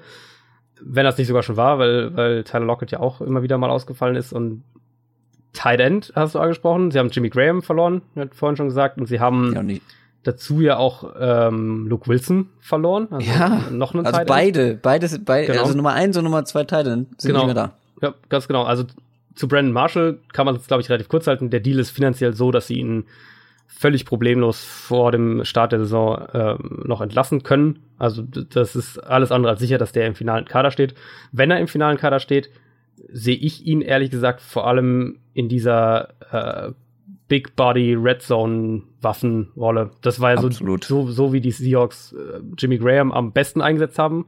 Also sie hatten ja lange Probleme, ihn effektiv äh, anderswo auf dem Feld einzusetzen, aber in der Red Zone war er dann wahnsinnig produktiv, vor allem jetzt gegen Ende seiner, also letztes Jahr auch. Da sehe ich Brandon Marshall da, also weil sie haben diesen, diesen dominanten physischen, diese dominante physische Waffe jetzt so in dem Maße nicht mehr. Und da kannst du ihn auf jeden Fall reinwerfen, auch wenn er jetzt nicht mehr seine Geschwindigkeit hat oder seine Explosivität hat. In der Red Zone ist das Feld kleiner und da ähm, kann so ein Receiver auch mit seiner mit seiner Erfahrung und dann eben mit seiner Physis punkten. Also so, wenn er im Kader steht, würde ich da seine Rolle irgendwie sehen. Wir wissen ja aber auch noch überhaupt nicht, wie die Offense aussehen wird. Also ja. ähm, Brian Schottenheimer übernimmt die Offense, ist so ein bisschen für was er steht. Also er, ein Fokus ist auf jeden Fall auf dem Run Game, was glaube ich auch ein Grund dafür ist, warum sich Pete Carroll für ihn entschieden hat. Ähm, das verrät so, wenn man sich seine bisherige Geschichte anschaut, dann sieht man das. Und ich denke, es erklärt auch ein bisschen den, den Erstrundenpick von Rashad Penny, zu dem, was du eigentlich schon, oder wir haben generell schon sehr viel zu ihm gesagt, äh, ist ein, ist ein guter Running Back. Ich hätte trotzdem ihn nicht in der ersten Runde gepickt. Aber ich glaube, dass da diese Idee dahinter steht, zurück zum Run Game und den, den Fokus wieder auf, auf das richten, was die Offense mal erfolgreich gemacht hat. So, das, das klingt für mich auch so ein bisschen durch. Ähm, witzigerweise haben wir das letztes Jahr auch schon gehört aus Seattle. Damals äh, war das äh, diese Idee mit ähm, Eddie Lacey, glaube ich, kam der letztes Jahr nach Seattle, müsste so gewesen sein. Ja, war das letztes Jahr? Ja. Letztes Jahr waren einfach unglaublich viele Running Backs da. Sind auch immer noch unglaublich viele da, ehrlich gesagt. Ja gut, da war noch Thomas Rawls und also Eddie Lacy mhm. war auf jeden Fall noch da und, und Thomas Rawls war auch da. Ähm, dann haben wir diese Aussagen auch gehört von, von Pete Carroll zurück zum Run Game und so weiter und so fort. Und die äh, Statistiken so ein bisschen zeigen da auch einen krassen Cut. Also die Seahawks hatten von 2012 bis 2015 nie unter 500 Run-Versuchen in einer Saison. Also immer 500 oder mehr. Von, mhm. Von 2015 auf 2016 dann gab es den Cut runter auf 403. Also fast 100 Runs ähm, weggefallen. Mhm. Und letztes Jahr waren es 409, also quasi genauso viel. Sprich, sie sind in der, was, ähm, um es so ein bisschen ins Verhältnis zu packen, von äh, vier Jahre lang immer mindestens Top 3, was Rushing-Versuche angeht, sind sie ähm, auf Platz 20 gefallen, jetzt zwei Jahre hintereinander. Sie sind aber vor allem auch viel ineffizienter geworden im, in ihrem Run-Game. Also das sieht man ganz krass. Das hat verschiedene Gründe. Offensive Line ist ja sicher auch ein Grund und auch das, was Marshawn Lynch da immer so ein bisschen überspielt hat in dieser, die Probleme, die sieht man jetzt eben noch viel deutlicher. Penny ist, glaube ich, der oder einer der besten, vielleicht der beste ähm, Contact Runner in dieser Draftklasse das passt also wieder so ein bisschen auch in das, in diesen ganzen Grundgedanken rein. Wir wollen wieder mehr über das, über das Run-Game Spiele kontrollieren. Die Frage ist so ein bisschen, wie es in die moderne NFL passt, wenn wir ehrlich sind. Also, ähm, Run-Game ist schön und gut und Run-Game ist wichtig, aber ähnlich auch wie bei Arizona muss man einfach mal schauen, ob das Passspiel genug Struktur hat, um konstant effektiv zu sein und konstant auch ähm, Yards und Punkte zu produzieren. Und das war eben in den vergangenen Jahren viel zu häufig nicht der Fall. Also da haben wir eben diese, diese One-Man-Show von Russell Wilson häufig gesehen, aber so ein bisschen eine Mischung aus. Teilweise er ist selbst, ähm, er bricht selbst zu schnell aus der Struktur von, von einem Play aus, aber auf der anderen Seite auch, das Play hilft ihm nicht und er muss raus, weil er sonst die Offensive Line nicht standhält. Also da gibt's für mich viele Gründe, einfach zu sagen, jetzt wir setzen wieder aufs Run-Game und dann läuft es alles wieder. Das wird auf keinen Fall funktionieren. Deswegen der Blick zum Passspiel. Ähm, Brian Schottenheimer kombiniert sein Run-Game am liebsten eigentlich mit einem äh, mit einem vertikalen Passspiel. Und das ist definitiv ein Umbruch im Vergleich zu dem, was wir in Seattle in den letzten Jahren gesehen haben. Also die Seahawks waren offensiv jetzt über die letzten Jahre immer in der West Coast Offense verwurzelt. Also das war eigentlich immer so ein bisschen die Basis, sprich mehr so Kurzpassspiel, Rhythmusspiel, also Rhythm Passing Game. Ähm, das könnte sich jetzt ändern und das könnte, glaube ich, auch ganz gut zu Russell Wilson passen. Das Problem ist nur, Schottenheimer mit seinem Scheme insgesamt setzt die Offensive Line wahnsinnig unter Druck. Also wenn die Offensive Line ähm, muss einerseits sehr horizontal, sagen wir mal, athletisch sein, um, um im Run-Game vernünftig blocken zu können. Gleichzeitig muss sie diese tiefen Dropbacks und die, wenn der Quarterback den Ball so lange hält, um das vertikale Passspiel ähm, aufzuziehen, muss sie da sehr lange ihren Anker halten können, sozusagen. Also da sehe ich ehrlicherweise, selbst wenn die Offensive Line die jetzt verbessert im Vergleich zu den letzten Jahren, sehe ich da immer noch sehr, sehr großes Fragezeichen. Darf ich mit der O-Line zum letzten Team überleiten oder möchtest du noch was abschließend zu den Seahawks sagen? Äh, ich glaube, so eine schöne, es wäre so eine schöne Überleitung jetzt. Ja, dann nimm sie dir. Ja? Ja. Okay. Und zwar, was du gerade gesagt hast, lange eine Pocket halten und so weiter. Du musst dir ja vergegenwärtigen, dass du zweimal in der Saison gegen das letzte Team dieser Division äh, antreten musst, gegen die Los Angeles Rams, die definitiv wahrscheinlich eine der stärksten D-Lines der ganzen Liga mittlerweile hat nach dieser Offseason. Und damit kommen wir zum Gewinner der NFC West und zur abschließenden Mannschaft, weil wir wirklich, also es wird definitiv die längste Downset Talk Folge ever bisher. Ähm, aber wir wollen dann ja auch jetzt mal zu den Rams kommen. Die hatten nämlich eine ganz starke Saison. Elf Siege, fünf Niederlagen. Headcoach Sean McVay hat ähm, diese Mannschaft innerhalb eines Jahres sowas von umgekrempelt. Aber was die LA Rams jetzt diese Off-Season bislang da veranstaltet haben, das ist so ein bisschen so, wie die, wie manche von euch vielleicht den Franchise-Mode beim Madden spielen. Einfach mal den Roster vollladen mit starken Spielern, mit richtig guten Spielern, ohne Rücksicht auf Verluste. Die waren wirklich mal so richtig auf Shopping-Tour. Und das ist das auch, was ich schon gesagt habe. In jedem dieser vier Teams hat sich einfach so viel in den letzten Monaten bewegt. Und ja. auch bei den Rams, obwohl die ja schon so stark waren. Und vor allem in der Defense. Deswegen fange ich mit der jetzt mal an.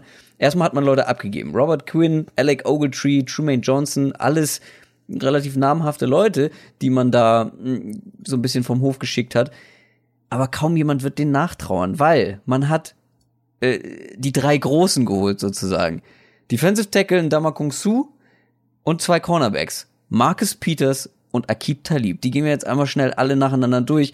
Äh, Defensive Tackle Damakung Su aus Miami gekommen, der jetzt neben dem wohl besten Defensive Tackle, vielleicht sogar dem besten Verteidiger der ganzen NFL aufläuft, nämlich Aaron Donald. Und Damakung Su ist nun auch ich glaube, ich lasse den Vornamen einfach weg, da hake ich mich irgendwann noch auf. Su ist auf jeden Fall einer, der auch ein ernsthaftes Problem für O-Lines ist. Und jetzt haben O-Lines so ein richtiges Problem. Du hast Aaron Donald und Sue nebeneinander, nebeneinander. Wie will man Play für Play diese beiden Monster stoppen? Du müsstest eigentlich beide jedes Mal doppeln. Das geht aber dann irgendwann nicht mehr auf, weil dann kommt noch mal irgendwie jemand über außen. Ja, die Rams haben vielleicht keinen guten Edge Rush, aber mal zum Vergleich. Robert Quinn, schöne Statistik. Robert Quinn, den sie jetzt abgegeben haben, der kam letzte Saison oft über außen wurde äh, hin und wieder oder häufig mal so als Edge Rusher eingesetzt. Der hat letztes Jahr 38 Mal Druck auf den Quarterback ausgeübt, sogenannte Quarterback Pressures. Aaron Donald, der über innen kommt, wo es deutlich schwerer ist, äh, den Quarterback zu rushen oder äh, Druck auszuüben, hat das Ganze 91 Mal geschafft und das, obwohl er zwei Spiele verpasst hat. Also, ihr seht die Qualität, die Aaron Donald hat und jetzt kommt noch ein Sue mit dazu ähm, wir hatten in der, in einer unserer Draft-Folgen haben wir über Okbonya Okoronko gesprochen. Fünfte Rundenpick der Rams dieses Jahr ist Linebacker, der vor allem aber im College als Pass-Rusher eingesetzt wurde. Und vor allem das auch schon vielleicht auf NFL-Niveau machen könnte und auch vielleicht da auch schon direkt eingesetzt wird. Er selber hat nach dem Draft gesagt, es ist ein Traum jedes Edge-Rushers aktuell bei den Rams zu spielen. Und das ist ja ganz logisch, was ich eben gesagt habe. Wenn innen so viel Druck gemacht wird, dann wird's für die Außen vielleicht relativ einfach. Zumindest bist du nicht das Hauptaugenmerk äh, der O-Line, wenn du Aaron Donald und Sue in der Mitte hast. Also, ja, wie gesagt, ist ein klein, ist so ein bisschen das Fragezeichen der Rams, der Edge Rush. Aber vielleicht ein Okoronkro, vielleicht, vielleicht ist er talentiert da in der Hinsicht. Aber dann kommen wir zu den beiden Cornerbacks. Wirklich zwei der besten Cornerbacks der Liga, die sich da, die sie sich da einfach mal geholt haben. Mit Marcus Peters und Akib Talib. Der eine von den Chiefs, der andere aus Denver gekommen. Zwei der aggressivsten Cornerback der Liga. Die restliche Secondary, ähm, Safety Lamarcus Joyner, den man jetzt mit einem Franchise-Tag gehalten hat, was man auch erwähnen sollte. Und John Johnson, der hatte ein starkes Rookie-Jahr also die beiden sind auch eins der besseren Safety-Duos der NFL. Und dann hat man auch noch Slot-Cornerback äh, Roby Coleman, Nickel Roby Coleman, der dann häufig wahrscheinlich als Nickel-Cornerback eingesetzt wird, ist auch ein guter, mit dem man jetzt verlängert hat. Also die Secondary, liebe Leute, von den Rams, Heidewitzka, dann noch diese D-Line. Zu den, zu den Bedenken kommen wir später. Erstmal kann man das Ganze abfeiern. Es gibt auch Defizite in der Defense, Linebacker zum Beispiel, Edge Rush. Aber man hat halt auch einen sehr erfahrenen Defensive Coordinator mit Wade Phillips, der mit Denver den Super Bowl gewonnen hat, mit einem starken Pass Rush und einer starken Shutdown Secondary. Und beides hat er jetzt in Los Angeles auch. Halt nur anders. Halt nicht mit einem Von Miller zum Beispiel über außen, sondern eben mit Sue und Donald. Auf dem Papier für mich eine ganz klare Top 5 Defense man muss halt so ein bisschen abwarten, wie das Ganze dann auf dem Spielfeld aussieht. Und zu den Bedenken, was das Ganze angeht, komme ich noch am Ende. Vielleicht von dir habe ich irgendwas vergessen in der Defense, irgendwas ausgelassen. Also, du willst über die Bedenken erst später sprechen? Ich möchte über die Bedenken nach der Offense sprechen. Okay, also positiv habe ich eigentlich nicht viel hinzuzufügen. Man kann, also man könnte vielleicht sagen, dass, dass es, man erkennt dann einen Plan dahinter. Also wenn du, mhm. wenn man sieht, wie sich die NFL generell entwickelt, dass Interior Pressure, also Pressure, Druck über die Mitte immer wichtiger wird, weil der Quarterback den Ball immer schneller wirft. Dann sieht man hier, wie die Rams da einmal investieren, indem sie einen Zoom noch dazu holen. Und das kombinieren sie mit zwei ähm, der aggressivsten Cornerbacks in der NFL. Also aggressiv im Sinne von, wenn es darum geht, Plays zu, zu antizipieren und zu letztlich auch ein bisschen zu vermuten, wo der Pass hingeht. Da sind ja, vor allem, und, und, Max Peters ganz, ganz vorne mit dabei. Und Peters ja, ist wahrscheinlich Marcus der erste. Peters, genau, ja, ja, genau, der einfach teilweise ja bei den Chiefs irgendwo Interceptions oder Pass Deflections gemacht hat, wo er gar nicht vorgesehen war. Genau, einfach weil genau, er das. Play gerochen hat, seine Position aufgegeben hat, was super riskant ist. Genau. Ähm, aber dann halt ganz oft auch das richtige Play zur richtigen Zeit gemacht hat. Ja, also da erkennen wir das Zusammenspiel einfach so, wie, wie man es sich in der idealen Rams-Welt vorstellen würde. Die, der Druck kommt schneller, weil man zwei der, der dominantesten Interior Defensive Linemen in der Liga nebeneinander stehen hat. Und wenn der Druck schneller kommt, zwingt man den Quarterback zu einem schnelleren Wurf. Und dann hat man dahinter zwei Cornerbacks, die Ja. wohl das aggressivste Cornerback-Duo sind, wenn es darum geht, solche schnellen, solche Würfe ähm, zu vermuten und zu antizipieren und abzufangen. Also da erkennt man schon das Zusammenspiel. Das hat auch Risiken, aber ich äh, dann ich lass dich erstmal. ja, wie gesagt, die Bedenken, ich habe auch ein paar Bedenken, ähm, die wollen wir später machen. Äh, was man natürlich auch nochmal erwähnen muss, äh, nicht nur der Pass Rush ist dadurch natürlich unglaublich stark, auch die Run Defense. Aaron Donald ist ein Run Verteidiger Monster und der hat natürlich jetzt mit Sue jemand an der Seite, der auch nochmal mehr Druck macht und auch Run verteidigen kann. Also auch da sind sie jetzt vor allem in der Mitte der Line sehr gut aufgestellt. Kommen wir zur Offense, die kann man etwas kürzer halten generell, glaube ich. McVay, Sean McVay hat Jared Goff zu einem besseren Quarterback gemacht, als es in seinem ersten Jahr war und er hat Todd Gurley wieder so eingesetzt, dass er all seine Stärken ausspielen kann und er hat ihn damit zu einem der besten Running Backs der Liga gemacht, letztes Jahr zumindest. Hoffentlich bleibt das auch aus Rams Sicht nächstes Jahr so. Spricht nicht viel dagegen. Aber auch in der Offense gab es so diesen Blockbuster-Trade, nachdem man mit Wide Receiver Sammy Watkins den Deep Threat Receiver, ich habe lange über eine deutsche Übersetzung äh, für Deep Threat Receiver nachgedacht. Äh, ich lasse es einfach, es klingt alles nicht so cool. Ähm, den hat man abgegeben, also brauchte man neun und da hat man sich Brandon Cooks von den Patriots geholt. Für einen First-Round-Pick, wohlgemerkt, der in seinem fünften Vertragsjahr ist. Jetzt komme ich schon doch so ein bisschen zu bedenken, zumindest was diesen Trade angeht. Also man hat sich einen Receiver geholt, einen guten Receiver, keine Frage, der die letzten drei Jahre immer über 1000 Yards gefangen hat. Das hat Sammy Watkins zum Beispiel nur einmal geschafft in seiner Karriere bisher.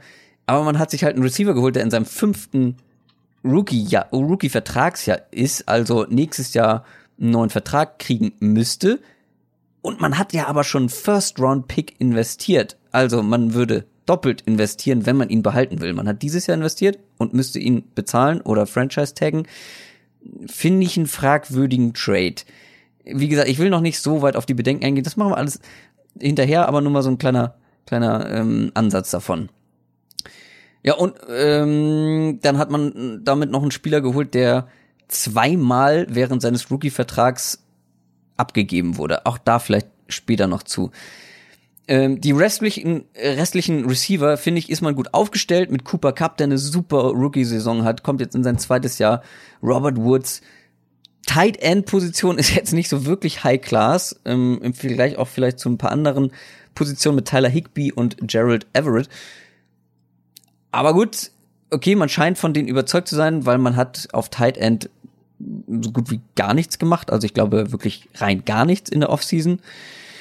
Und die O-Line ist auch komplett gleich geblieben im Vergleich zu letztem Jahr. Äh, Da sind jetzt aber allerdings viele in ihrem letzten Vertragsjahr oder schon verdammt alt. Also da wird sich nach dieser Saison wahrscheinlich einiges tun. Hat, deshalb hat man da schon ein bisschen vorinvestiert und zwar im Draft dieses Jahr Äh, da jetzt, ich glaube, wir sollten nicht auf jede Position da einzeln eingehen, weil es gibt doch einige Bedenken. Also ich habe eben schon mal angedeutet, Brandon Cooks, ich finde den Trade, wie ich es eben äh, argumentiert habe, schon ein bisschen fragwürdig. Und wie gesagt, man hat einen Spieler geholt, der zweimal, auch wenn er gute Leistung gebracht war, von zwei der renommiertesten und besten Coaches der Liga, Sean Payton bei den Saints und Bill Belichick, in seinem Rookie-Vertrag, während seines Rookie-Vertrag abgegeben wurde und jetzt die nicht unbedingt alles dafür getan haben, damit er bei ihnen bleibt. Also irgendwas muss doch da sein. Oder nicht? Ich weiß nicht, um, also das finde ich immer sehr schwierig zu bewerten, weil ja letztlich jeder Coach auch seinen ähm, sein Scheme anders denkt und, und äh, Positionen oder bestimmte Spieler anders gewichtet. Also bei den Patriots zum Beispiel so dieses klassische, jetzt hatten, sie hatten ihn letztes Jahr und dann haben sie die Offense eben mehr auch auf, auf Downfield Passing, also vertikaleres Passspiel umge umgestellt. Und jetzt haben sie ihn nicht mehr, dann werden sie eben wieder mehr übers Kurzpassspiel kommen. Also bei den Patriots ist es ja mehr so ein, wir arbeiten halt mit dem, was wir hier haben und wir, wir bezahlen für keinen mhm. Spieler zu viel Geld. So ein bisschen dieses Denken. Bei mhm. den, bei den Rams ging es ja fast ein bisschen unter und jetzt sage ich doch ein bisschen, ein bisschen was Bedenkenmäßiges. Letztes Jahr. Ja, sind wir ähm, auch schon jetzt, äh, wir sind auch schon bei den Bedenken quasi angekommen. Okay, gut, dann, dann, dann, dann sage ich es mit, mit gutem Gewissen. Also, die Rams letztes Jahr hatten mit Sammy Watkins, oder anders gesagt, Sammy Watkins hätte mit einem, glaube ich, mit einem anderen Quarterback in der gleichen Offense letztes Jahr eine ganz andere Saison gehabt. Und das liegt daran, dass Jared Goff immer noch große Probleme damit hatte, Sammy Watkins tief teilweise zu finden und teilweise ähm, den Ball zu ihm zu bringen. Also Watkins, man sieht es, wenn man sich ähm, die Spiele anschaut und aus der Vogelperspektive anschaut, sieht man, wie häufig Sammy Watkins eigentlich, und zwar früh im Play, frei war. Und wo man sieht, der ist jetzt tief frei. Der könnte jetzt hier ein 50-Yard-Touchdown draus entstehen. Aber Goff äh, schafft es einfach nicht, also entweder, entweder sieht er ihn nicht oder er schafft es nicht, den Ball zu ihm zu bringen. Das war ein sehr, sehr konstantes Problem letztes Jahr. Trotzdem war die Rolle in der Offense wichtig, weil die Rolle in der Offense von, von Watkins äh, unterm Strich, auch wenn er die, wenn die statistischen Zahlen, also die, die, die Receiving Yard Zahlen nicht so da waren, hat es das, ähm, die Defense in die Länge gezogen. Also es hat die Defense dazu gezwungen, das ganze Feld zu verteidigen, weil Watkins konstant ähm, ansonsten frei gewesen wäre und dann hätte auch Goff den Ball noch irgendwann häufiger zu ihm gebracht. Ich glaube, dass Brandon Cooks diese Rolle auch ähm, sehr, sehr gut einnehmen kann. Also er ist ein sehr, sehr guter Downfield-Receiver, keine Frage. Ich glaube aber auch, dass er statistisch im Vergleich zur letzten Saison ähm, einen ziemlichen, ziemlich nach unten gehen wird, was seine Zahlen angeht. Das glaube ich auch, einfach weil die letzte Saison ja schon oft der Ball, sagen wir mal, verteilt wurde äh, auf die einzelnen Receiver. Also ja, es gab ja. ja letzte Saison schon nicht, ne, der kriegt hier irgendwie jedes Spiel die meisten Targets, sondern es wird sehr verteilt und ich glaube, das wird sich jetzt mit Brandon Cooks auch nicht, nicht ändern. Ich glaube aber schon, dass man qualitativ das Ganze nochmal aufgewertet hat jetzt im Vergleich Brandon Cooks und Sammy Watkins. Ähm, das, äh, also aus Receiver-Sicht. Ja, ja, würde ich, würde ich, äh, würde ich zustimmen, ja. Aber jetzt lass uns mal darüber sprechen, über diese Shopping-Tour. Also die Rams, die hatten eine sehr gute Saison. Da ist man jetzt aber in den Playoffs direkt gescheitert und jetzt will man halt so diesen letzten Schritt offensichtlich machen Richtung Super Bowl. Man will halt auch in den Playoffs bestehen und nicht nur in der Regular Season. Und deswegen holt man einen Haufen richtig starker Spieler. Man holt Persönlichkeiten und man holt zum Teil auch sehr erfahrene Leute. Aber was man halt auch macht, man geht auf große Shoppingtour oder man ist auf große Shoppingtour gegangen und hat wirklich ganz wild was zusammengewürfelt aus meiner Sicht. Und vor allem sind da ein paar sehr schwierige Charaktere dabei, wie eben Marcus Peters. Wir erinnern uns an die Szene, was hat er, da hat er die, die Flagge vom Schiedsrichter ins Publikum geworfen oder nicht und wurde irgendwie gesperrt. Also ein sehr impulsiver Typ, jung und hochtalentierter Cornerback, keine Frage. Ähm, aber äh, da hat man auch wieder so das Problem, so ein erfahrener Mann wie Andy Reid hat ihn halt einfach mal abgegeben, obwohl er eben so ein junger, hochtalentierter Cornerback ist. Und dann holt man sich Akib Talib. Da erinnern wir uns an letzte Saison, an den Faustkampf mit Michael Crabtree. Ist auch ein ganz besonderer Charakter, würde ich es mal nennen. Ähm, so, und jetzt ist natürlich die Frage, wie kommen die zum Beispiel miteinander aus? Ja, die, wie, ähm, wie ist die Stimmung generell in der Kabine mit solchen Leuten? Dann hat man das Problem mit Aaron Donald, ja. der äh, dessen Vertrag ausläuft, wo man seit Ewigkeiten gefühlt in Verhandlung ist, irgendwie nicht vorankommt, der jetzt auch nicht im Trainingscamp mit dabei ist. Das gestaltet sich als sehr, sehr kompliziert. Das ist der amtierende Defensive Player of the Year, der will sehr, sehr viel Geld haben. Das ist eine ganz schwierige Situation. Das macht bestimmt die Stimmung im Team generell auch nicht besser. Vor allem, weil jetzt auch so Leute, vor allem so neue Leute dann wie Marcus Peters irgendwie vor die Presse treten und sagen, bezahlt den Mann. Der ist so gut bezahlt, dem, was er haben will, der muss bleiben, so ungefähr. Ich glaube, das darf man nicht unterschätzen. Es ist wirklich so ziemlich alles auf diese Saison für die Rams ausgerechnet äh, oder ausgerichtet und man hat wirklich mit Sue, mit Peters, mit Talib, mit Cooks wirklich wahnsinnig gute Leute geholt.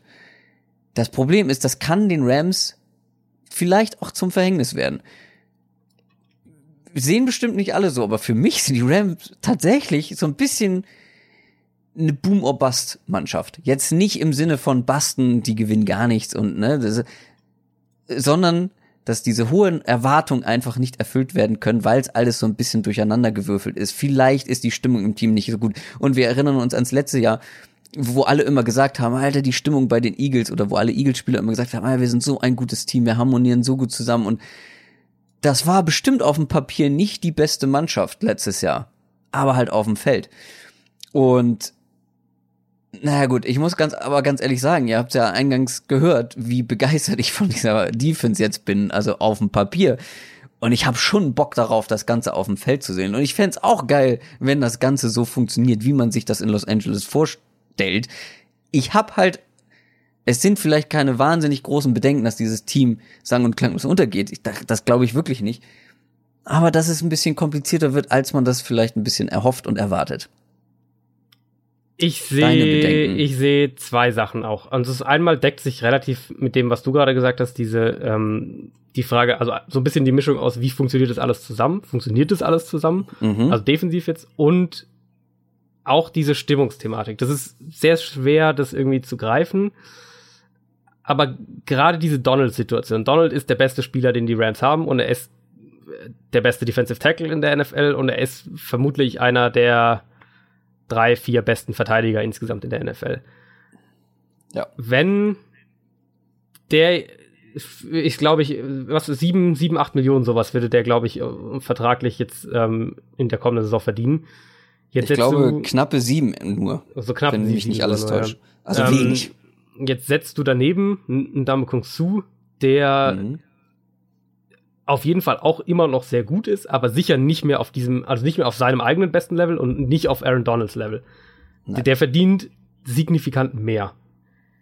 Dann hast du schon mal so den ersten potenziellen so ein bisschen Konfliktherd so geschaffen. Die Frage ist ja immer, wie funktioniert, wie gestaltet sich das alles, wenn mal zwei Spiele hintereinander verloren werden? Wenn die die ganze Zeit gewinnen, äh, wurscht, dann interessiert es letztlich niemanden. Aber was passiert, wenn die jetzt, sagen wir mal, Spieltag 5 und 6 verlieren oder irgendwie so in der Richtung?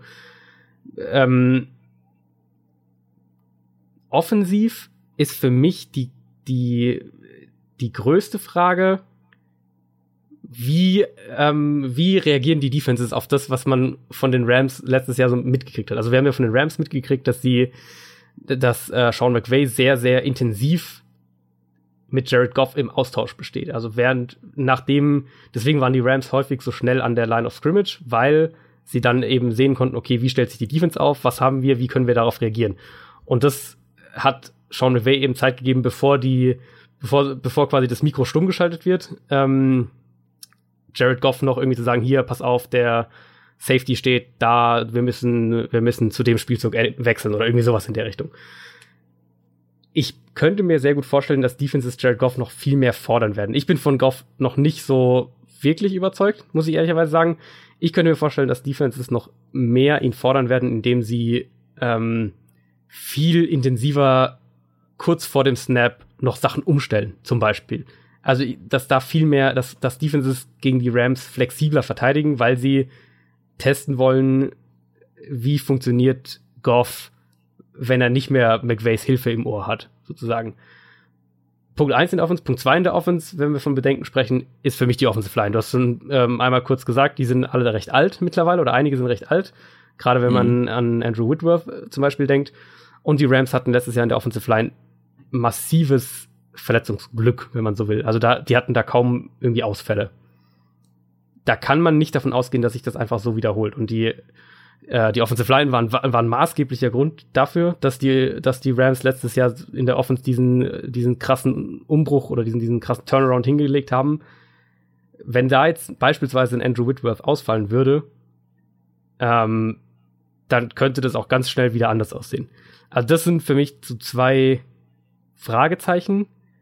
Mhm. in, in der Offense, in Kombination mit der Defense eben einmal diese, diese persönliche Situation, was, wie, wie funktioniert das alles mit Aaron Donald, wenn der jetzt keinen neuen Vertrag kriegt? Äh, bleibt er vielleicht noch länger im Holdout? Was, wie entwickelt, wie schlägt sich das auf die Stimmung nieder?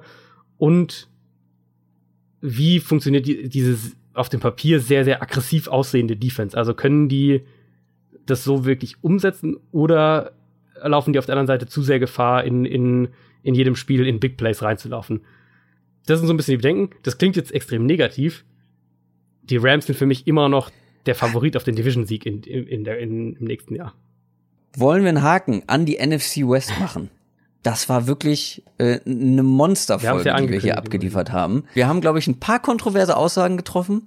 Da werden wir bestimmt ein paar andere Meinungen bekommen. Ja. Gerne schreibt uns über Twitter, über Instagram zum Beispiel einfach mal nach Downset Talk suchen und uns dort folgen. Und wenn ihr nicht unserer Meinung seid, gerne schreiben. Auch wenn ihr unserer Meinung seid und sagt, ey, ihr habt das so auf den Punkt gebracht, das ist genau das, was ich gedacht habe, auch gerne schreiben. Ähm, wir hören das wirklich gerne. Ansonsten, wir hören uns nächste Woche wieder. Das war die NFC West. Bis denn.